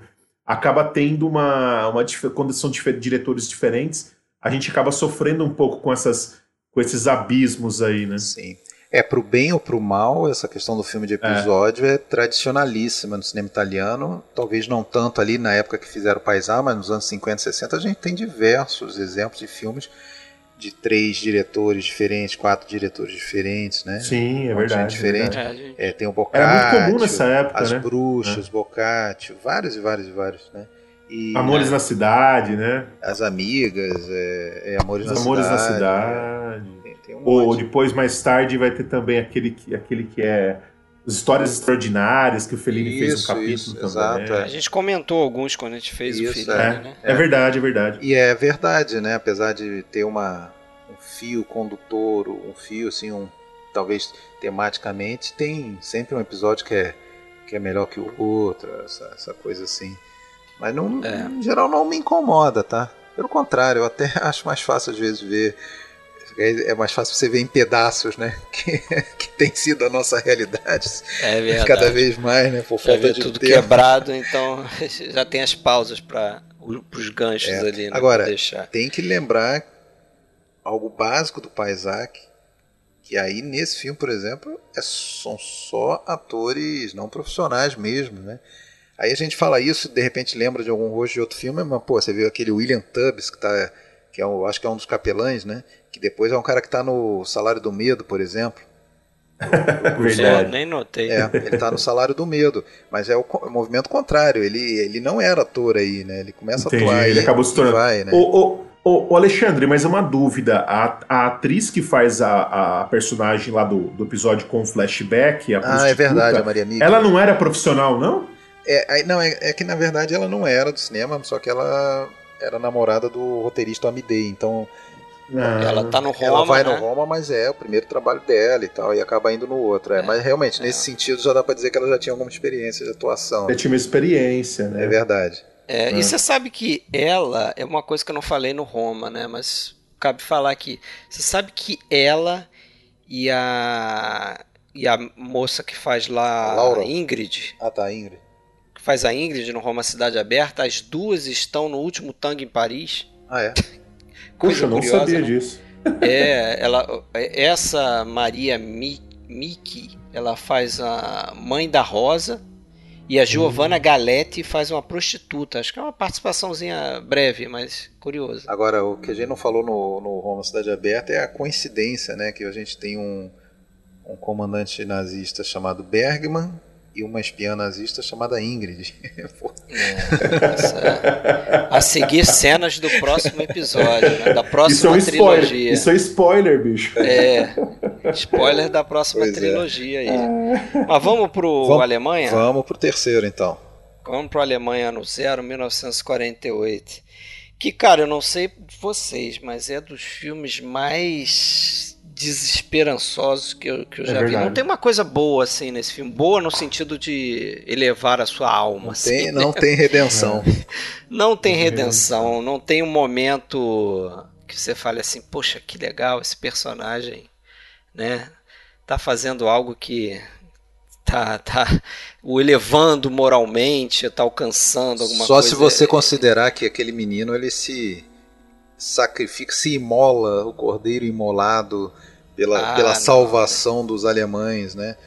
nem, nem isso, nem ele isso. que contém esse germe do, do, É. do- do nazismo, né? É, até por causa dos professores pervertidos e esse germe do, do nazismo, ele ao se matar, ele está simbolizando Ele- a morte dessa dessa De- cultura dessa ideologia nazista, toda dessa ideologia o início pro da Alemanha, É. né? Por isso que ano zero, né? Ano zero começaria depois do, do, do suicídio do menino, né? Porque Nesse sentido, pode ser a esperança, né? Para ele, pessoalmente, é, uma- é, mas, é uma tristeza, mas- É uma tristeza, né? Porque eu tô pra lembrar algum filme que tenha o suicídio de uma criança de 12 anos. né? É. É, acho que não tem. Eu acho que não tem. Com a gente vendo, né? Apesar de, claro, ter, a o- ter vendo, o corte é. ali, né? Se ouvir falar, acho que tem até um. É. Qual foi um. Tem um outro. Não, tem o filme do próprio Rossellini, O Europa, né? né? O, o Europa, O é Europa um suicídio 51 tem um também, suicídio, mas aí não vê, né? A gente vê o- Mas a gente não vê. Mas assim, é- é- esse é muito traumático, assim. Eu acho que é a segunda vez que eu vejo esse filme. A primeira vez que eu vi. É, a única recordação que eu tinha era do era da cena do garoto É. pulando. É, esse filme é um filme muito. dá pra dizer que é um filme muito estranho, né? É, porque é um filme muito frio, realmente. É um filme muito. É, é muito- Mas eu gosto do filme. Não, eu também gosto bastante. E sei Ó, que. eu, eu, vou, eu, eu vou além aqui. Eu, É, é, o já- meu favorito dos três, É? Eu já- acho o melhor dos três. Uhum. Pois é, mas você sabe que ele, ele, ele meio que tem gente, muito mais gente passando a considerar ele como a obra-prima do, do, do, do Rossellini, até na frente do Roma. Sim. É, eu não sei a- se é o, é o melhor dele, mas olha, eu- dessa trilogia eu acho o melhor. Não sei qual a opinião de vocês, mas. É, é, cara, assim, se você. Eu, eu- sabia dessa tua opinião, você já tinha expressado. é, que bom, eu, eu, assim, eu revi agora também, tinha visto há muito tempo atrás, gostei muito mais. né? É, entenda a, a proposta do filme e acho que se você for querer analisar pela questão do, do qual que é mais cru, né, no sentido de realista, esse aí não, não tem dúvida, né? Porque esse não tem É, esse a aqui. plot mínimo, né? Você tem É, não tem É, roteiro, não tem né? Roteiro, sem roteiro, eles tem- foram fazendo dia a dia É. ali. Você tem um menino ali que, porra, passa a impressão às vezes de ser um fantasma vagando por uma cidade fantasma também, né? Uma cidade destruída e um menino destruído de valores e E família. não só ele, né? As crianças em volta ali, todas elas são crianças maliciosas, perderam a inocência.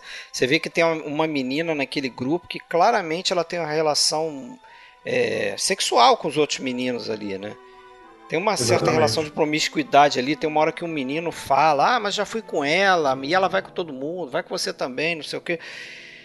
E que quantos anos tem aquela garota? 14 anos, sei lá, entendeu? O menino tem 12, né? O, o, o- o central lá, o, qual é o nome dele? É O Ed- Edmund, Edmund, né? né? Edmund, Quero- Edmund Cullen, Quero- né? é o nome que é o nome do, do próprio garoto Riverdale. O próprio garoto, que sumiu do mapa, cara. Não existe. É, um, é uma coisa curioso, curiosa, porque às vezes tem um garoto que fez um filme lá atrás, você sabe, ah, não, depois ele se tornou gerente de supermercado. Até hoje ele é. trabalha. Esse aí, cara, não. não Desapareceu. Eu, eu pesquisei, né? eu pesquisei, cara, não, não existe nenhuma menção a ele na, na internet. Você sabe que o Rossellini achou ele num circo. Ele era né? filho de um trapezista, né? Ele era filho de um trapezista. O Rossellini queria um garoto que parecesse com o filho dele, Romano, que é. tinha recém falecido, né? É, isso foi um, um, fato que pesou também nesse tom do filme, né? Muito. Pesou. Eu acho que pesou demais, pesou né? muito, é o fato dele, dele fazer um filme sobre uma criança, eu acho que a escolha foi totalmente baseada nesse trauma que ele teve. E ele escolheu um garoto que parece com, com o filho dele, esse Romano Rossellini, que tinha morrido em 46. É, foi durante a pós-produção do Paisá. Né? É, é o um, garoto estava. A família estava viajando, estava na Espanha. O garoto teve uma apendicite e não, e não deu tempo de ser operado, morreu morreu acho que em Barcelona. E foi um choque para ele, inclusive na, daí na, na, na, na produção do, do Alemanha no Zero. É, tem uma lenda aí, não, não, deve ser lenda não, tem, tem relatos de que o Rossellini mandou instalar um orelhão, um telefone público no cemitério na frente da tumba da família, onde o garoto tinha sido. Não tem foto desse é, orelhão, tudo. É, que aí ele, ele, ele ficava, ele ficava ali, ele ficava ali para estar tá perto do, do, do, filho enterrado, e, mas ele precisava ter um telefone para trabalhar na produção do filme, né? do Alemanha no Zero, coisa que pesou muito nesse tom, sem dúvida nenhuma. Claro que não tem nada a ver com suicídio, que, como é o garoto do filme, mas, enfim. É, mas o suicídio tem muito mais a ver com a mensagem que eu acho que ele quer passar, justamente o que você falou aí, né, da Alemanha, né, o, o que acontece com, aquela sociedade ali, né? como ele vê o final da guerra para aquela sociedade.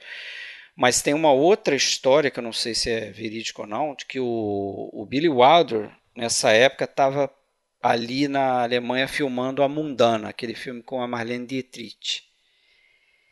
E, inclusive, a Marlene Dietrich colabora nesse filme aqui, datilografando diálogos em alemão para o Rossellini. Né? Mas o Billy Wilder, ele, ele coloca no filme dele um garoto que se assemelha muito com o Edmund Musk, que é o, o garoto que faz o Edmund no filme.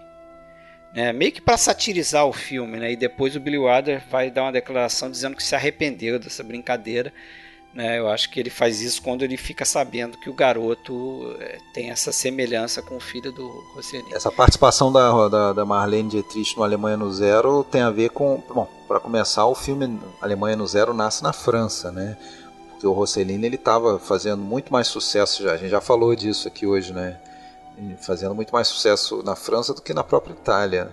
E um produtor é, francês ofereceu para ele fazer um filme fazer um filme sobre a Alemanha, né, da, da, do final da guerra.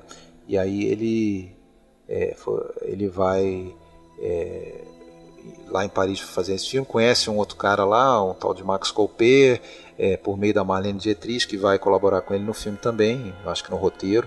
É, a, Mar, a Marlene Dietrich, que, claro, tinha ido para os Estados Unidos fazer a carreira dela, mas logo que acaba a guerra ela vai de volta para a Alemanha, até para fazer shows lá e tal, para tentar elevar lá o, moral da população. E fica por lá, ela tá, é, depois vai tá morando com o Jean Gabin em Paris, né? Até o Jean Gabin é, se oferece, tem vontade de fazer o filme Alemanha no Zero, que não tem nada a ver, né? Você não consegue imaginar nenhum. você não consegue imaginar. fazer o que? O pai do garoto? é, não, tipo, você não consegue. Não só ele, você não consegue imaginar nenhum ator profissional assim, no, no Alemanha no Zero. Ia mudar a cara do filme imediatamente, você botar um profissional ali, né? Mas ele usou, de qualquer forma, o Rossellini, o conhecimento da Marlene Dietrich sobre aquele momento da Berlim, do imediato pós-guerra, né? Berlim recém encerrada a guerra que a Marlene Dietrich conheceu, porque assim que acabou a guerra ela voltou para lá, então ela viu aquilo tudo, então ela colaborou dando algumas noções né, daquela realidade. E o próprio Rossellini foi para Berlim logo nesse momento mesmo, e, e ela realmente datilografou o roteiro e tal. É, o Rossellini foi o primeiro cara a, a filmar na Berlim do, do, do, do pós-guerra, né? Primeiro cara que teve coragem de ir lá pro meio daquelas ruínas lá pra. É, ele, ele conta uma passagem que ele diz que ele viu que a coisa tinha mudado para a Alemanha quando ele estava chegando em Berlim, que ele viu uma lojinha escrita Bazar Israel. É, que aí ele falou que depois ele descobriu que pertencia ao primeiro judeu que voltou, né? De um dos campos de concentração e que estava abrindo um pequeno negócio ali na cidade. Então ele viu, porra, agora a coisa mudou realmente. Porque para ter uma loja, né? É, de um judeu aqui. Miséria, miséria moral daquela, daquela cidade, né? Que é, que é retratada na, na, na, naquele dia, naqueles dias ali do Edmund no filme, né? Eu acho curioso a, aquela passagem em não, não só uma, mas tem outras também, em que o Edmund vai até aquela casa do pedófilo, né? E você tem ali naquele interior aquelas pessoas que me parece que ainda não, não estão recusando a realidade lá fora ainda, né? Que elas vivem segundo um universo ainda de uma Alemanha passada, né? Uh, nazistas que ainda não. Me parece que a ficha não caiu, ou que ainda estão tentando se organizar dentro de uma célula ali entre eles.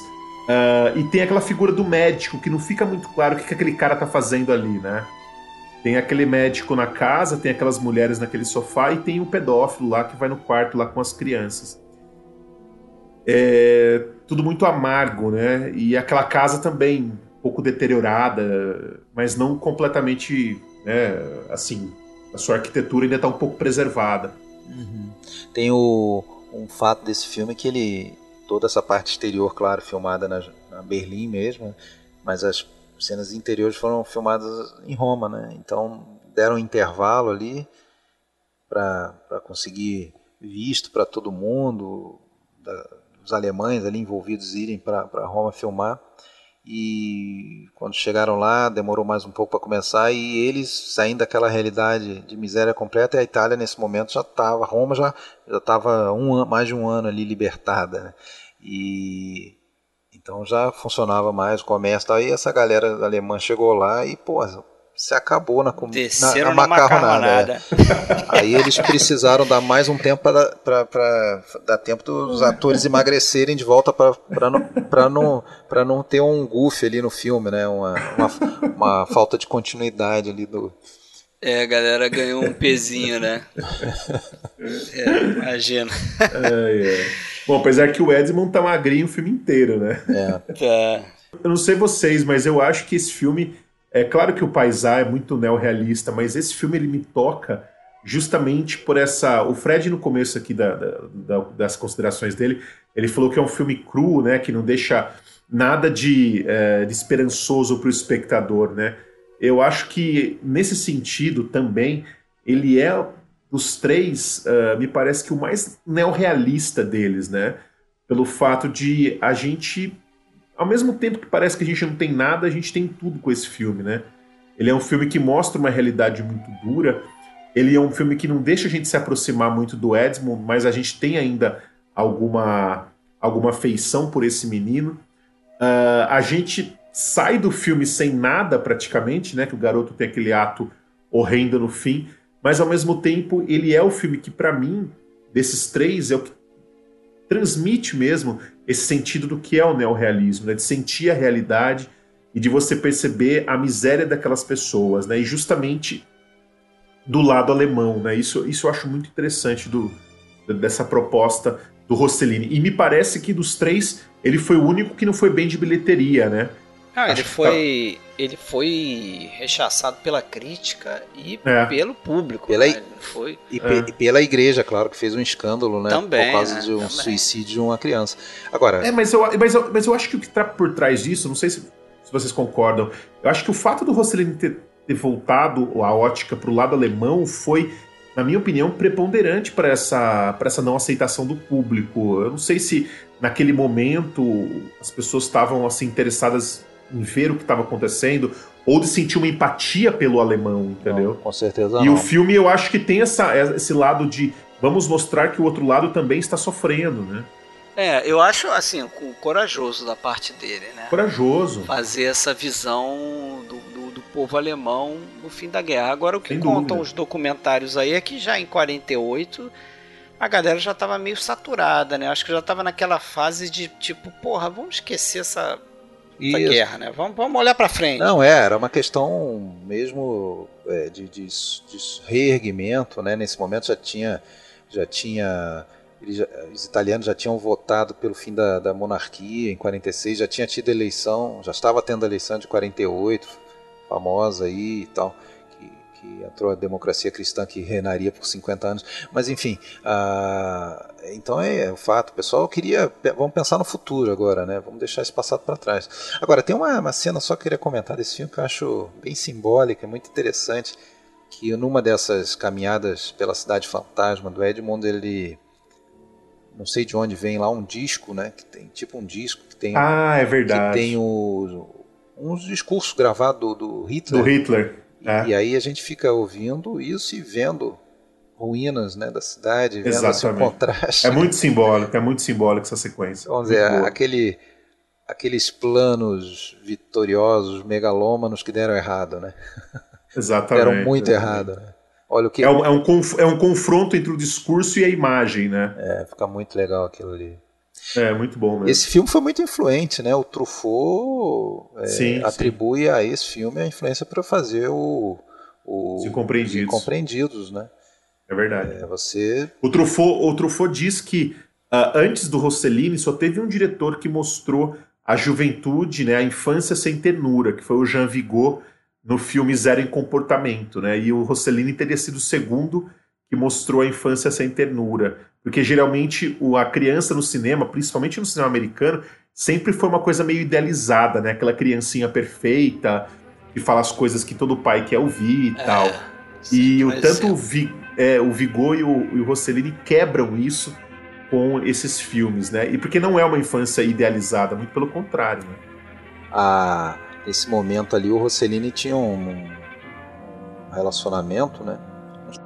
Dado propriamente com a Ana Manhane, né? Que eles se, vamos dizer, eles se pegaram aí nas, filmagens do Roma Cidade Aberta e daí foi, né?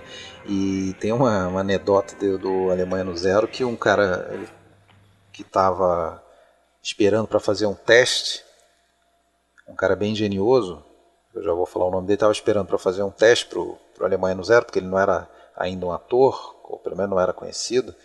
Só que o Rossellini estava no telefone com a Ana Manhane, né? E horas, horas, não acabava nunca, e o cara ficou puto e entrou na sala do Rossellini, estava esperando lá de fora, ele entrou, não quis nem saber e xingou o Rossellini de tudo, né? Aí o Rossellini diz que falou assim, pô, eu gostei desse cara. Quem, quem é esse cara? Fiquei interessado nele. É o senhor Klaus Kinski. Nossa! Já aprontando das suas. Mas vamos, vamos falar um pouquinho então aí da, da outra trilogia aí, a trilogia Ingrid Bergman aí. Eles fizeram seis filmes, né? Mas os, os mais famosos são esses três, né? O Stromboli, o Europa 51 e o Viagem à Itália. É, deixa eu só preencher o gap aí no meio. Ele faz o filme um filme homenagem à Ana Manhã, né? Que é aquele o amor, né? O amor. O amor, é, que tem são dois... Fellini trabalha como ator nesse Fellini filme. como ator. E ela é. tem, faz dois papéis, são duas histórias e é uma, é uma das coisas mais lembradas assim da, da, da carreira da Ana Manhane, a atuação dela. É, tem um papel que ela faz uma mulher é, se acabando de, de, de, de, paixão ali, né? E, e dizem que era bem com o jeito dela mesmo, né? Ela era Aliás, até esqueci de falar quando a gente falou do Roma, né? O Amidei conta, né, que o Amidei teve a ideia daquela cena da, da, da, Pina correndo atrás do caminhão, um dia que ela viu a Ana Manhane desesperada correndo atrás do carro onde estava um ator lá que tinha sido caso dela, tinha até tido filho com um cara fora do casamento, o Máximo Cerato. Aí eles brigaram, uma coisa assim, eles brigaram e o cara foi embora, né, do carro. Aí a Ana Maria saiu correndo atrás do carro, assim. Aí o Amidei fala, porra, eu vi ela correndo, eu falei, pô, vou botar isso no filme. Deu um jeito, deu um jeito de botar ela no filme, assim, essa coisa, essa coisa de vulcão mesmo, né? De mulher explosiva e tal, italianona, faladora. E... E depois ele faz aquele Francisco, né, filme religioso, que aí meio que ele inicia uma sequência que ele continuaria depois, né, de personagens históricos e tudo mais, depois na TV, né, de personagens religiosos, fil É, filósofos. tem gente que chama de neorrealismo católico. É o realismo católico, é. Ele aí nesse, Francisco Arauto de Deus. ele usa o ele, Eu vi esse ele- filme. é, ele usa o- os monges reais, né?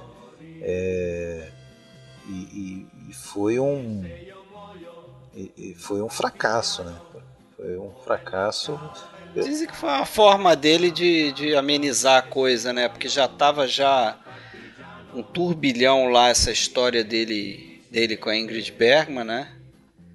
E aí acho que ele faz um filme religioso para dar uma acalmada, para dizer, ó, eu sou, sou de Deus também. Para os olhos de hoje, para os olhos de hoje, um escândalo enorme como foi por causa disso, não faz muito sentido, mas naquela época foi aquele escândalo, né? Por uma mulher que era É. casada, tinha filho, largou marido e filho E ele também, né? nos Estados Unidos, é. Ele casado com filhos, É. inclusive um filho que tinha falecido. É, mas ah, e, né, naquele momento um relacionamento com a Ana Magnani. E acho que o Stromboli, Stromboli, né, que eles lançaram em 1950, que também foi um, um bafafá, porque parece que eles estavam se fugindo para uma ilha deserta, né? Estavam com esse pretexto de fazer um filme para ficar lá, os dois amantes, né? E é, é curioso que tem gente que diz que, não sei se brincando, mas com um tom, um, uma- um pouco de, de realismo também, que parece que os americanos estavam chocados com o romance em si, né? O fato dela estar saindo do cinema americano e estar se envolvendo com um italiano casado, e ela casada também, abandonando os filhos. E os, e, o- e os italianos estavam preocupados com o futuro do Rossellini no cinema. Que- que, que ele está se envolvendo com uma americana, com uma estrela de Hollywood? Né? O que, que vai acontecer com o neorrealismo quando ele se envolver com uma estrela de É, Hollywood? mas a, a- verdade é que assim, não chegou a estragar muito a carreira do Rossellini, mas estragou bem a carreira da, da Ingrid Bergman, né? Que dá para É, dizer, verdade. que dá para dizer É. que, que ela ah, ela vinha numa, numa curva ascendente em Hollywood ali. Ela era a estrela de Hollywood. Ela é a maior estrela, né? Deu uma é um movimento difícil de se ver alguém fazer, né? Agora, uma questão interessante desse escândalo é que não foi só um escândalo amoroso, foi um escândalo profissional também, porque essa ideia de fazer o, essa história, esse filme no, no Stromboli ali, foi foi uma história que tinha sido trazida para o Rossellini por um grupo de é, mergulhadores barra produtores é, que formaram uma produtora chamada Panária Filmes, que eram os caras que mergulhavam e que faziam filmes submarinos e tudo mais e queriam fazer um, um longa. E levaram essa história, esse argumento para o Rossellini, surgiu todo o projeto junto com a Panária e tendo a Ana Magnani como protagonista.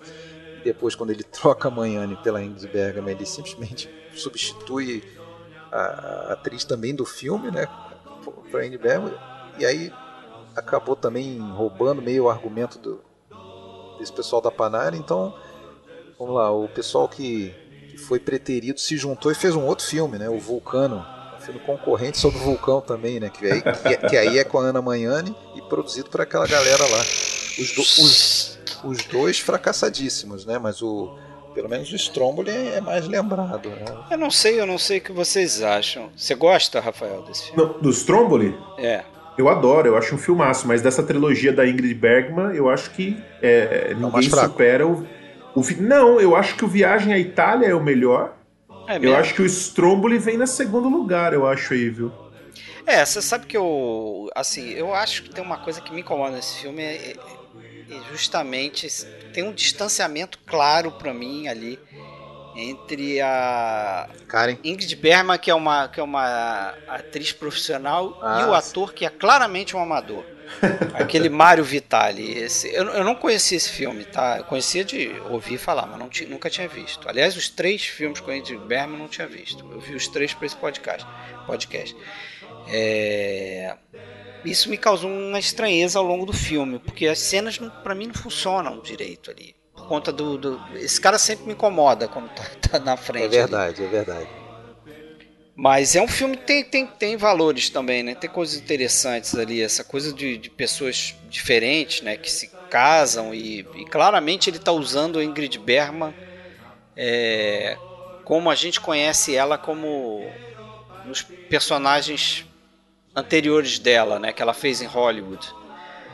Que é uma figura glamorizada, mas ele está colocando É. num ambiente que ela é totalmente desglamorizado, né, que é aquela ilha de pescadores.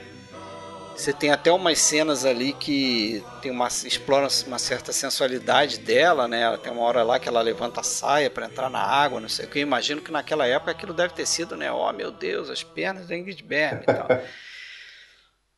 Mas é uma coisa de usar ali o, o- o- a figura da, da personagem que foi criada em- da atriz Ingrid Bergman naquela situação ali, naquele ambiente. Eu achei aquilo bem explorado, mas O, o conflito que a gente vê dessa entre os dois mundos, né? O mundo de uma, é, vamos dizer, é, eu acho que ela é lituana, né? Uma personagem de uma É, outra é. cultura, é, de uma outra, de um, de um outro tipo de vida, né?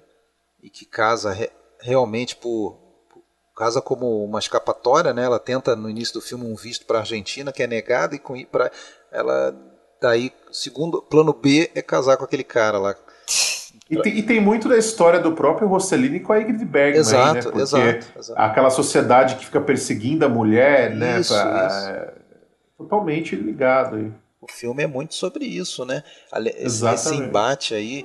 é, Aliás, é o embate dela com aquele mundo meio que selvagem daquela ilha, né? Você tem, Total, é. você tem o vulcão, você tem o, o- fogo, você tem a, a- Os aquela, peixes, aquela, aquela- os peixes. aquela violência da pesca, exatamente. É. É, você pode até fazer um, um paralelo com essa história dele, porque também foi um escândalo dele tá tirando uma atriz americana, a maior atriz americana da época, né, uma sueca, mas É. chegou ao topo do cinema ali em Hollywood. Ela tá tirando essa, essa mulher de fazer filme para os produtores americanos para fazer filme para produtores italianos, né? Então você pode até fazer esse paralelo, né? Porque é, é, na história do Stromboli, a personagem dela parece que é uma mulher de certo nível que chegou numa situação ali que ela teve que se virar casando com esse cara e tá indo morar numa uma terra que é totalmente fora do, do que ela conhece ali, numa vila de pescadores. Então é como se fosse a, a atriz americana indo filmar na Itália, né? Isso, exatamente. né? Mas aí depois ele faz o Europa 51, né? Europa 51 é um filme que ele volta a essa coisa da- do suicídio de criança, né? Um suicídio que aí nesse caso a gente não vê, né? E, e tem muita gente que vê nesse filme também uma, uma ligação com o Francisco, Arauto de Deus, já que a personagem dela é uma desses seres incompreendidos aí, porque chegam que a morte do filho faz uma, ela guinar, né? A personagem da Irene, é, da Ingrid Bergman, que é a Irene, ela depois da morte do filho, ela meio que busca um sentido na vida de outras maneiras, ajudando pessoas necessitadas, né? E, E acaba sendo vista como uma maluca, né? acaba internada. Ela até, ela até me lembrou um pouco o filme do do Caçavete, né? Que ele é uma mulher sob influência, né? É, um Que também é filme. sobre um grande filme, né? Que também é sobre uma mulher generosa que É. começa a se expressar de forma amorosa e é considerada meio fora de si, né? Tem um pouco disso. Leviana, né? Você não gosta muito de- desse filme, então, né, Rafael? É o, é o pior dos três, desses três com a Ingrid? Não, eu gosto dos três, mas Ah, é, os acho os três bons. Mas dos três eu acho o, o pior, digamos assim. Pior no sentido de, né? Mas De eu cinema acho. mesmo. É, de cinema. Mas eu acho o, o Viagem à Itália o- não só o melhor dessa trilogia, como, na minha opinião, ainda acho o melhor filme do Rossellini. Essa é- É mesmo? É. acho Viagem à Itália uma obra-prima. Eu É. acho um filme perfeito. Eu revi o É. Viagem à Itália também, revi os três para o episódio e confesso que subiu.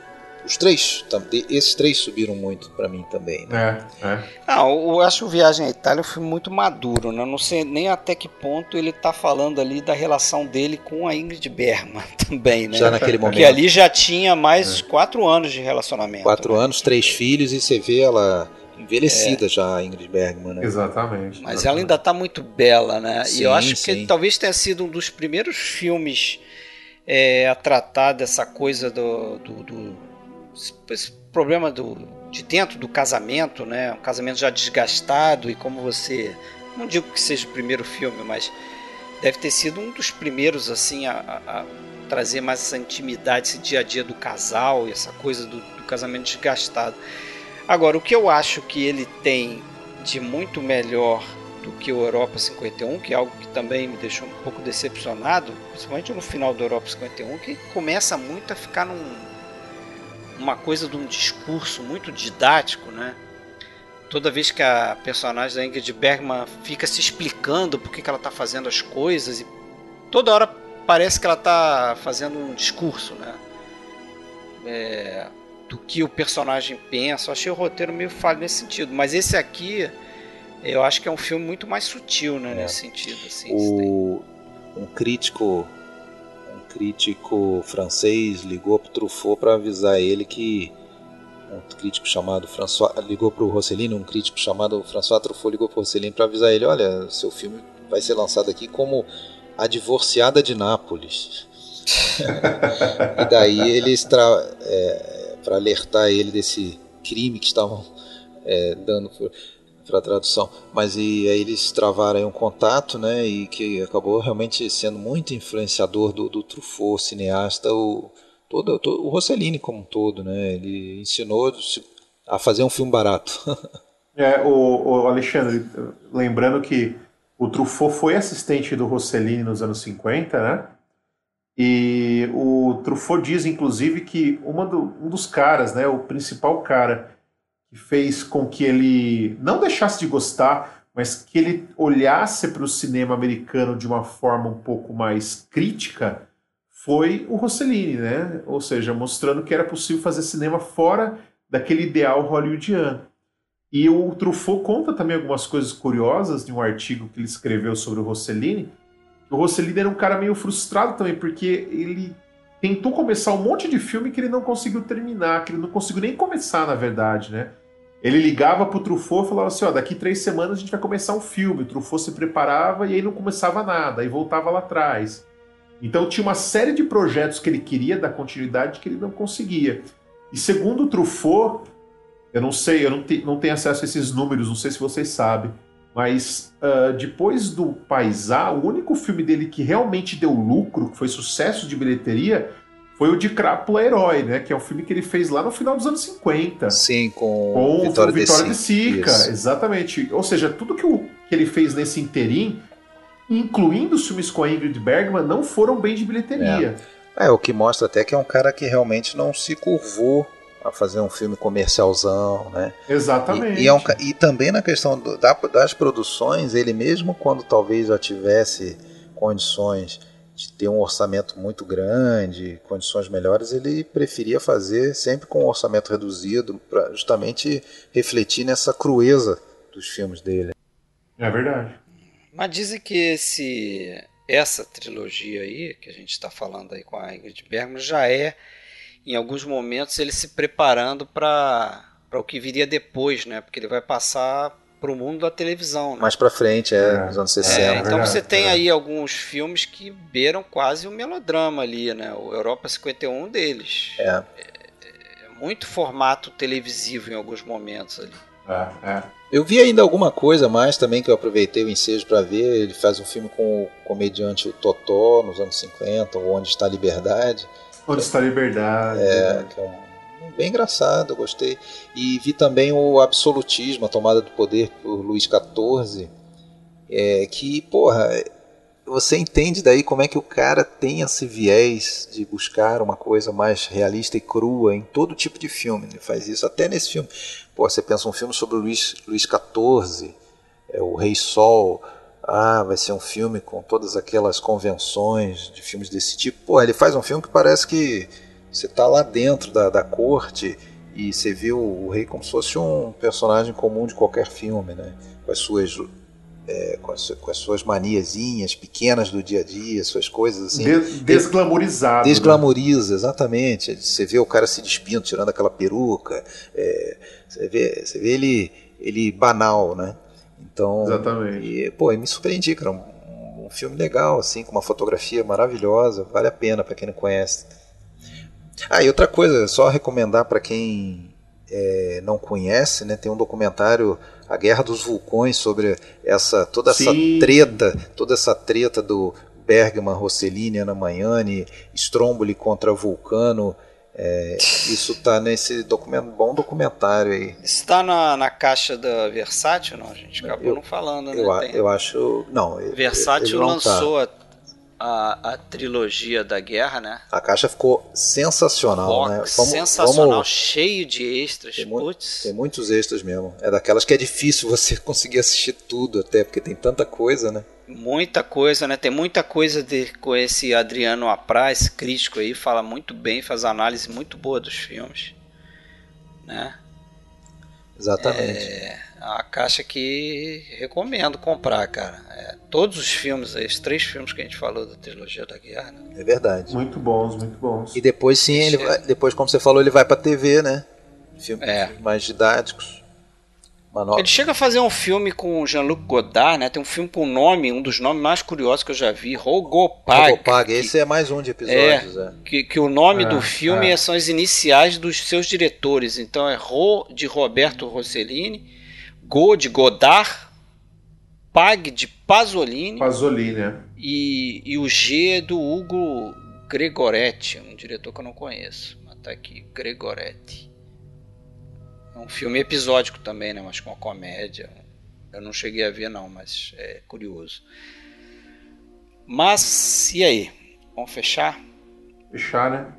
Próximo episódio a gente vai fazer um filme. Como a gente falou aí, a gente tá lançando esse episódio aqui em 15 de abril. O próximo a gente vai lançar em 15 de maio. Vai ser o Noivo Neurótico, Noiva Nervosa. Certo? Traremos aí o William de Andrade para fazer com a gente. Acho que o primeiro filme que a gente faz do Woody Allen, né? É, vamos dar um descanso aí pro Rafael, né?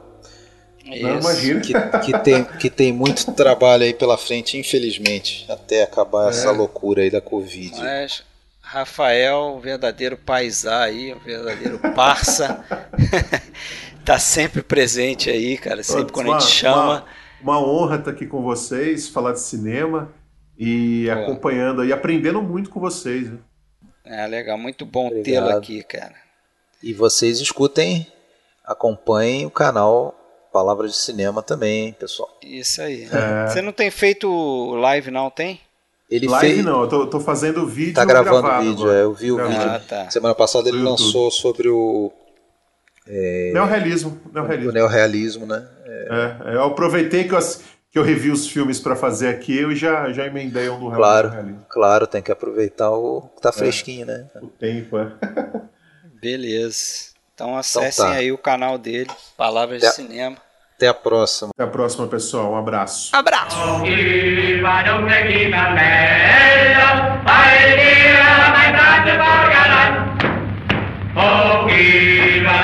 give a nail, I